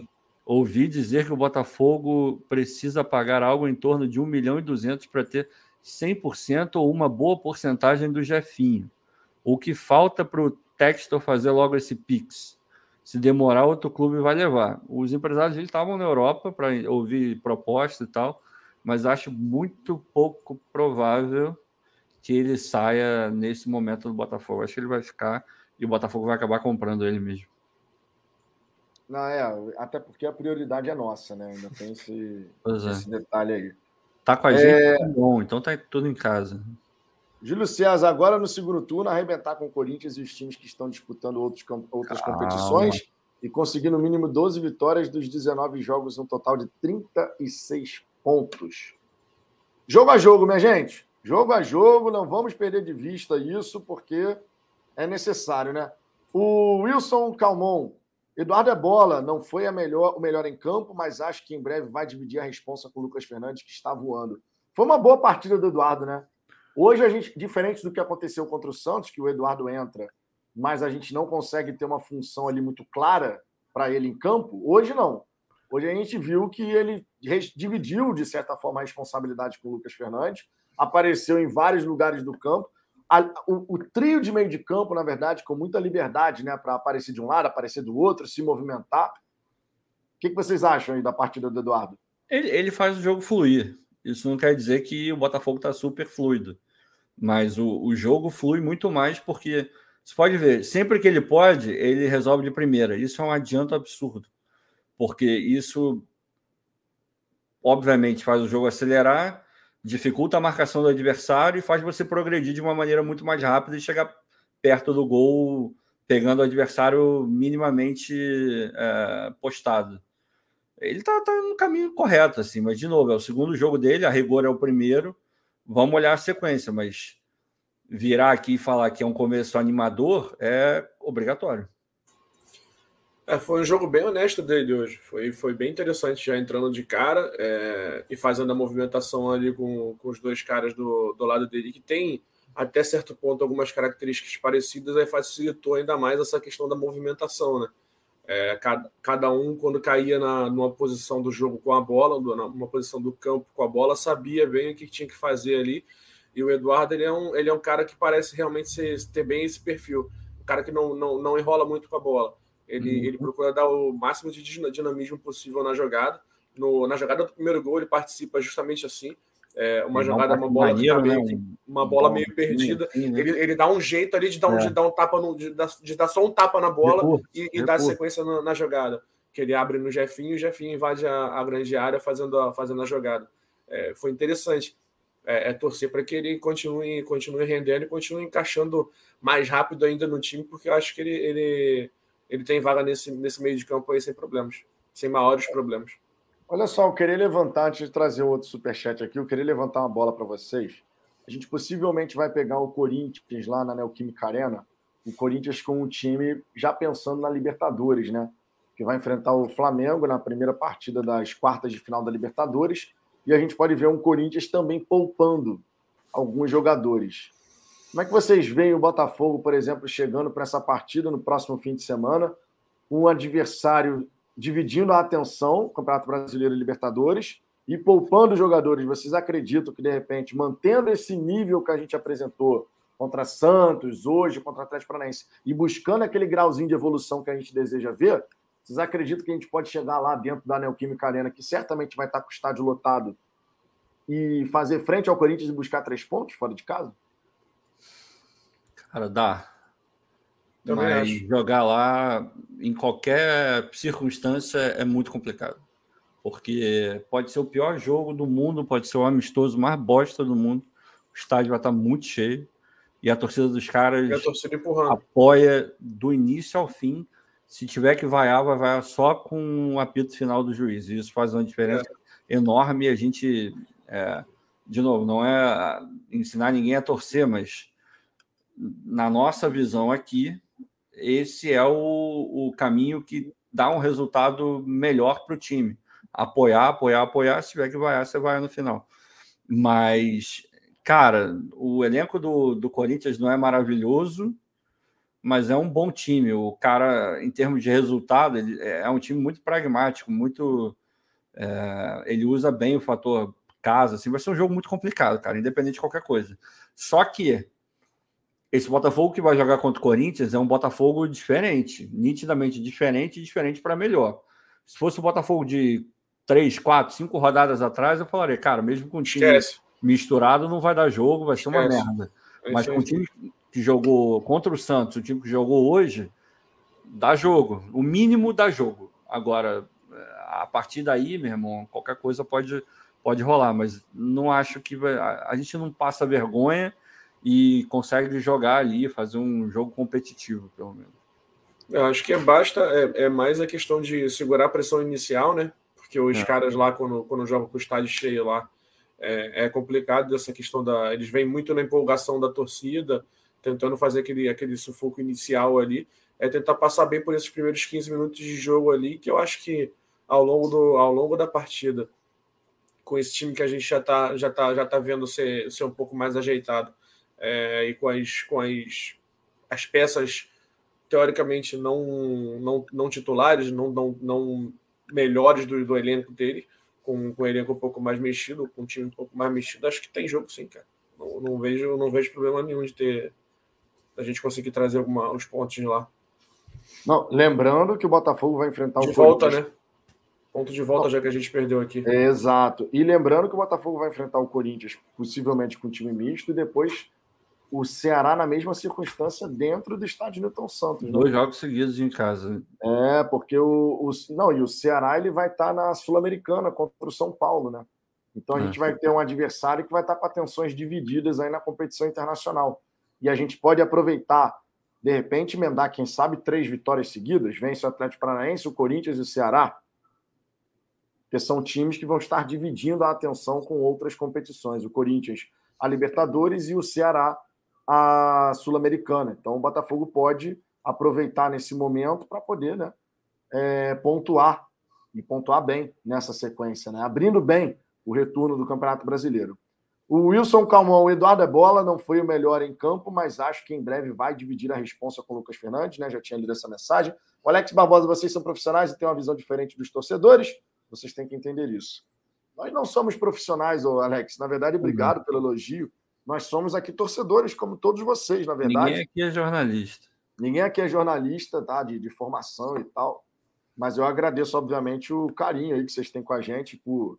De vez em quando, como o Ricardo diz, né, Ricardo? A gente fala nas groselhas aqui, mas faz parte da vida, nem ah, é a gente vai concordar. Né? Nem, nem, nem, nem um jornalista vai, falar, vai acertar 100%. É normal, a gente vai acertar e vai errar, mas, sinceramente, quem acompanha e vê e presta atenção e tenta entender o que é dito, participa, tá com o ouvido aberto. Irmão, a gente tem mais acertado do que errado aqui, essa é a verdade. Não, e, e isso ao longo do, do, histórico do canal, né? Sem dúvida. De passagem. Dúvida. Barril Bebidas, eles que não estudem, esse é o princípio do Botafogo Way. Vai demorar, mas ainda vou ver isso, inclusive no Globo Esporte. é, amigo. Vinícius Gonçalves, o Eduardo é um cara lúcido, não é brilhante ele sabe rodar a bola. Vai agregar, né? Vai agregar. Jorge Vai. K, hoje funcionou. Hoje funcionou, mas preocupa só um volante na proteção? Cláudio. Cara, eu acho que não.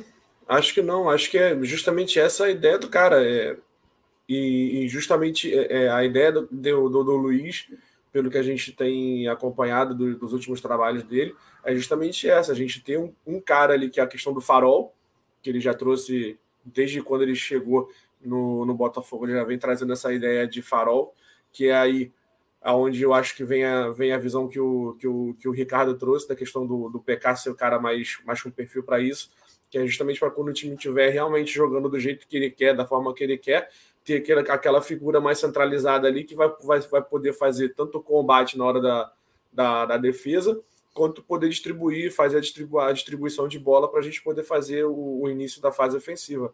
É, mas essa maneira como a gente está jogando jogou hoje, jogou até contra o Santos também com, com, com um volante ali um pouco mais um pouco mais técnico e um pouco mais com o mesmo perfil dos outros jogadores de meio de campo para poder facilitar essa questão da movimentação.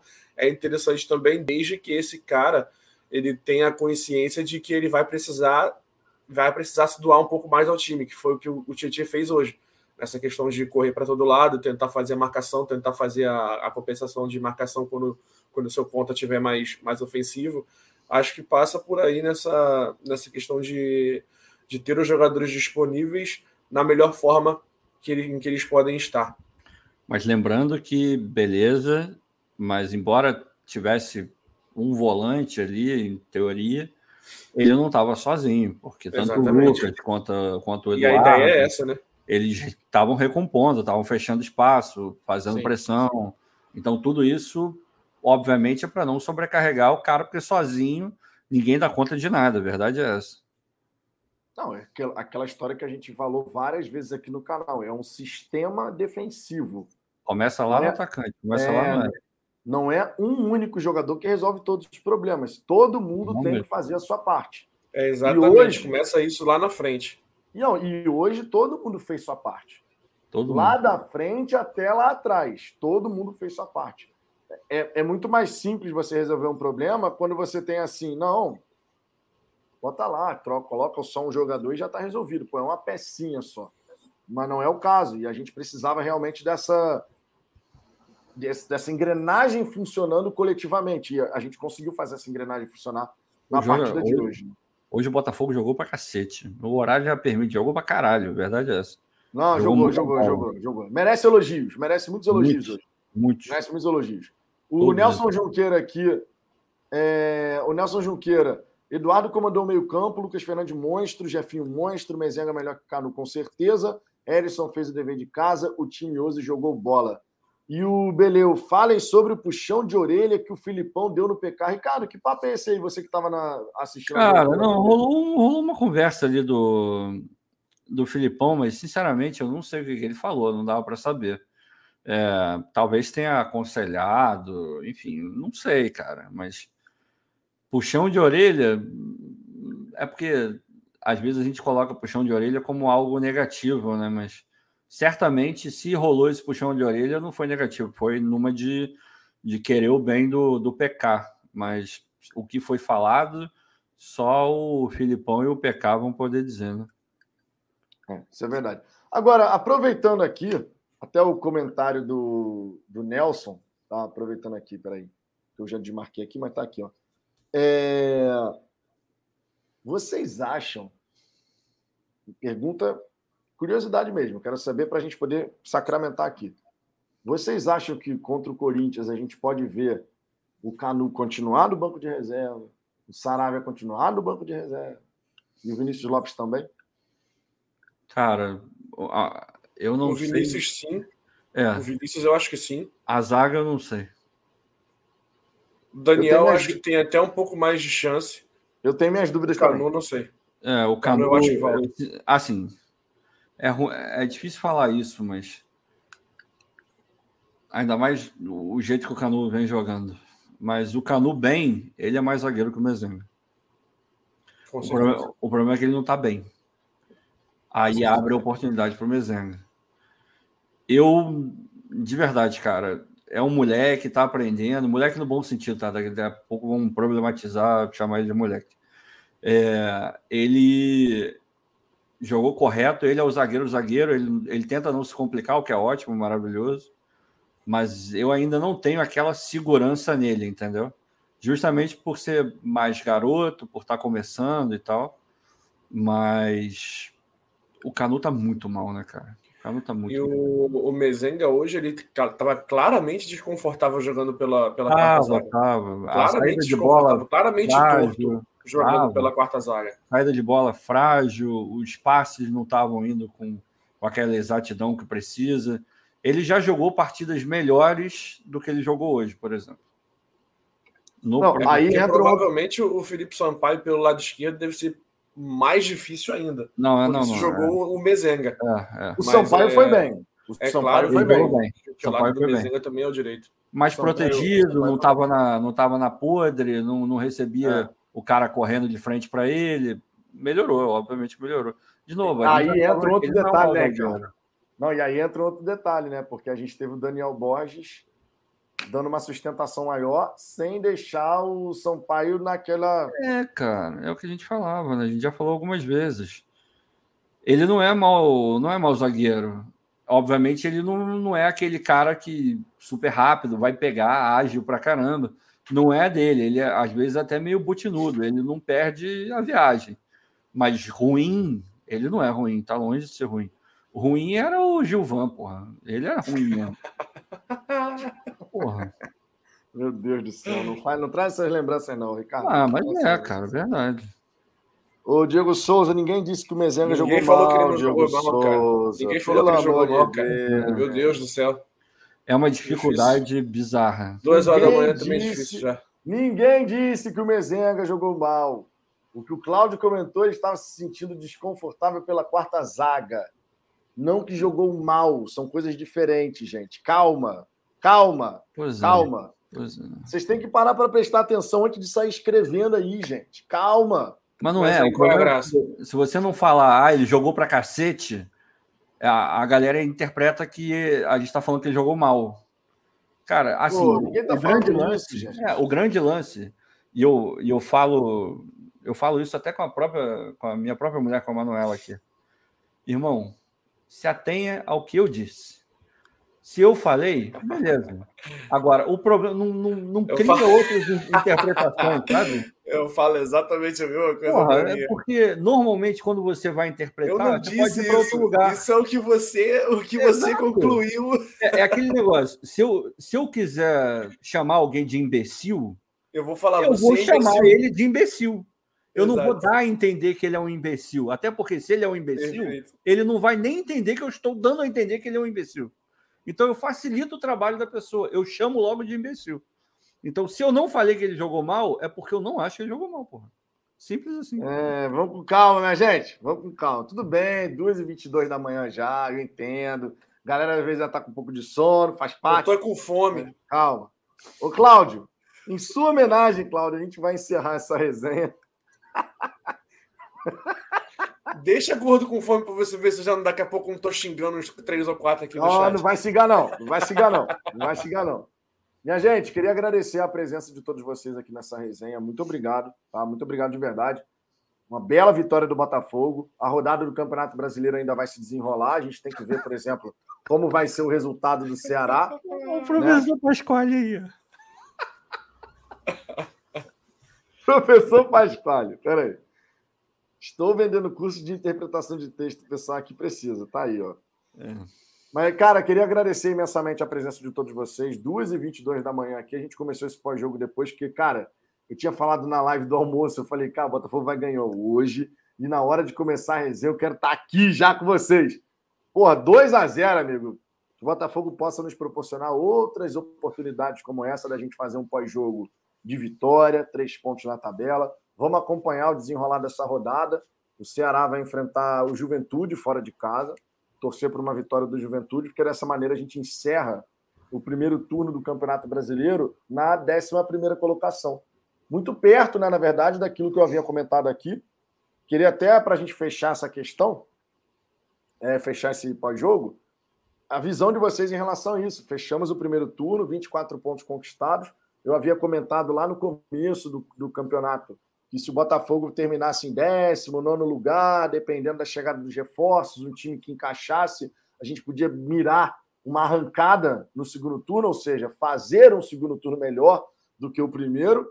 Vocês acham que, com a expectativa de chegada de reforços e com a progressão da evolução que a gente apresentou nessa reta final, e aí reta final estou falando do Atlético Mineiro, Santos, Atlético Paranaense vocês acreditam que com a chegada dos reforços e seguindo essa pegada de progressão, a gente pode de fato fazer um segundo turno mais interessante? Cara, primeiro turno, a gente está onde a gente meio que projetou, ou onde a gente projetou, mas a gente não chegou lá da maneira que a gente imaginava e queria. Justo. O resultado final foi o que a gente queria, mas não da maneira como a gente desejava que tivesse sido alcançado. Mas para o ano do Botafogo, no final das contas, cara, ok, foi do jeito. É, é, o que eles dizem aqui, iris what it is. Ou seja, é do jeito que é e, e beleza, a gente projeta algo melhor para frente. Aí a gente entra no que a gente espera do segundo turno. Segundo turno, cara, com os reforços chegando, mais tempo para treinar, é, o projeto se desenvolvendo, Castro entendendo melhor o que é. Afinal, agora o Castro já jogou contra todos os times da Série A. Isso tem um peso. Ou a gente espera que tenha, né? Isso é um fator importante. A tendência é que a gente faça um segundo turno melhor do que fez o primeiro, ancorado em desempenho, normalmente um desempenho melhor, um jogo melhor, vai te trazer uma pontuação melhor. Então a expectativa que eu tenho é fazer um segundo turno melhor do que o primeiro. Vai bater Libertadores, vai bater. Cara, se der tudo muito certo, mas muito certo, eu diria que vai beliscar ali uma pré-Libertadores, se der muito certo. Se praticamente nada der errado, vai estar ali na zona ali de brigar por pré-Libertadores. Mas o que eu acredito é jogar melhor, ganhar mais ponto e ficar ali em nono, décimo, beliscar ali um oitavo, mas pegando uma Sul-Americana com certeza. É o que eu projeto. É, cara, eu acho que dá para a gente fazer um segundo tempo, um segundo turno bem mais tranquilo do que foi o primeiro. É, principalmente com essas, com a chegada dos novos, dos, dos novos jogadores que estão chegando aí nessa janela. A gente já tem alguma, alguma amostra de que, de que realmente alguns desses caras, esses caras que estão chegando, eles trazem um, um nível técnico bem mais interessante para o time. O Marçal, o próprio, o próprio Eduardo, a gente já tem visto entrar no, entrar no time e dar uma, e dar uma certa diferença, né? Luiz Henrique chegando, jogando, estreando hoje, jogando nos próximos jogos também, acho que vai poder trazer isso. E a gente, a gente passou por um primeiro, um primeiro turno muito turbulento, né, cara? Acho que muitas das coisas que a gente considerava ideal a gente não conseguiu ter. Foi a questão das, das lesões, muitas lesões no primeiro turno, é, diversos jogos, jogos a gente tendo três, quatro, cinco caras fora. A gente chegou a ter jogo que a gente tinha 11 desfalques no departamento médico. Então, assim, aos trancos e barrancos, a gente conseguiu trazer o, o, time até o final do primeiro turno na posição, mais ou menos na posição em que a gente, em que a gente esperava, em que a gente, e até o próprio, próprio Textor e o próprio, o próprio, a própria diretoria do Botafogo trouxe também é, essa posição de meio de tabela, tentando ficar afastado ali o máximo possível da zona, sem, sem ter que se preocupar com isso. E se, se, se as coisas começarem a encaixar, como eu acho, eu acredito que vão encaixar nesses próximos, nesses próximos jogos, tendo essa base que a gente está começando a ver a ser construída, com o encaixe dessas novas peças que vão chegar com qualidade técnica maior, no ruim, no ruim, eu acho que a gente fica nessa, nessa questão de nono lugar ali. De repente, se, um, se uma Libertadores virar G8, a gente consegue buscar alguma parada aí com relação a isso. Mas eu acho que eu acho que dá para fazer um segundo turno bem, bem, mais tranquilo, ainda mais se a gente não tiver o nível de lesões que a gente teve no primeiro. Acho que passa bem por aí. É, essa questão das lesões realmente é algo que a gente espera esteja fique para trás, né, que os jogadores possam voltar. Inclusive mandar aqui uma boa recuperação para o Gustavo Sauer, infelizmente, né, o quadro de infecção no tornozelo esquerdo, né, vai ficar afastado novamente. Aí. E foi então, maneira a comemoração do Erisson no gol, que ele levou a, a camisa do Sauer ali para abrir a camisa é. do Sauer e tal, mostrou para a torcida. Pô, e repudiar, né? Porque teve torcedor falando um monte de merda. É, não, cara, pô, isso aí é, é legal de comentar, cara, Ricardo. Né? Isso é legal de comentar, porque, pô, ficar mandando mensagem nada a ver pro cara. Pelo pô, amor de Deus, gente. Pelo amor não de é Deus. legal, né, gente? Ninguém se machuca, ninguém passa por uma infecção porque quer, porra. Isso é um absurdo. O cara não está nessa situação. Ele queria estar tá jogando. Você acha que ele queria estar tá onde? Ele queria estar tá hoje. Ele gostaria de. Ainda mais de... depois de dois meses afastado. É, né? pois é. Porra, o jogador gosta de jogar, cara. O tem que ter uma noção também, né? As pessoas esquecem que do outro lado o cara é um jogador de futebol, mas é um ser humano. Se fosse o contrário, você não gostaria de receber. Não estou falando que foi alguém daqui, eu não tenho a menor ideia se alguém fez. Mas se fosse o contrário, a pessoa que escreveu a a babaquice, não gostaria de receber aquela babaquice. Então, é porque internet as pessoas se acham muito machões, falam o que quer, acham que não vai dar nada e, e se dão ao direito de serem é, irresponsáveis e mal educadas, quando não maldosos. Mas, pelo amor de Deus, isso é ridículo, escroto, nojento. Não, é, não, nada a ver, gente. Pô, o cara tá machucado, a gente tem que Porra. apoiar. Jogador do Botafogo que a gente possa se solidarizar, inclusive, porque o, Sauer não está com quadro infeccioso no tornozelo, porque ele deseja, né? Isso não existe. Então, para a galera que, que mandou mensagem, nada a ver para o Sauer, pô, coloca a mão na consciência, cara. Do outro lado, você tem um pai de família, um jogador que pô, quer jogar, voltou agora, depois de dois meses afastado, aí tem que lidar de novo com o problema no mesmo tornozelo. Tu imagina como é que fica a cabeça Porra, do jogador. Então vamos jogar junto, não vamos ser o torcedor que vai jogar contra. Vamos jogar junto, que é importante. O Botafogo, a gente gosta de falar que o Botafogo somos nós, né? O Botafogo somos nós, torcedores e tal. Então que, que a gente possa jogar junto e não simplesmente chegar e ficar criando cisão ali Ah, porque Sal era isso, Sal era aquilo. Não, nada disso, gente. Melhoras para o Gustavo Sauer, que ele possa se recuperar o mais rápido possível. Quadro de infecção não é legal. Ninguém gostaria de passar por uma situação dessa. Imagina um cara que estava na esperança de voltar a jogar, né? Então, um pouquinho de solidariedade aí em relação ao Sauer é importante. Minha gente, muito obrigado pela moral, pela presença de vocês. Aqui são duas e meia da manhã já. O, o Cláudio está com fome. Cláudio, fique tranquilo que agora você vai poder comer. Tá Tamo junto. Tamo junto, ó. Um grande abraço. Um beijo no coração de todos vocês. Obrigado pela galera que mandou mensagem, superchat, que virou membro aqui do canal. Obrigado a todos vocês pelo carinho. Nesse domingo tem mais, tá? Talvez tenha live na hora do almoço, talvez, mas às 10 da noite tá garantido, tá? Domingo, 10 da noite, pode ter certeza que a gente vai estar aqui presente novamente, tá? Então, voltem aqui nesse domingo, porque tem programação normal no Fala Fogão. Fechou?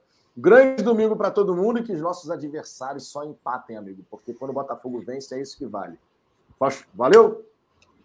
Fomos!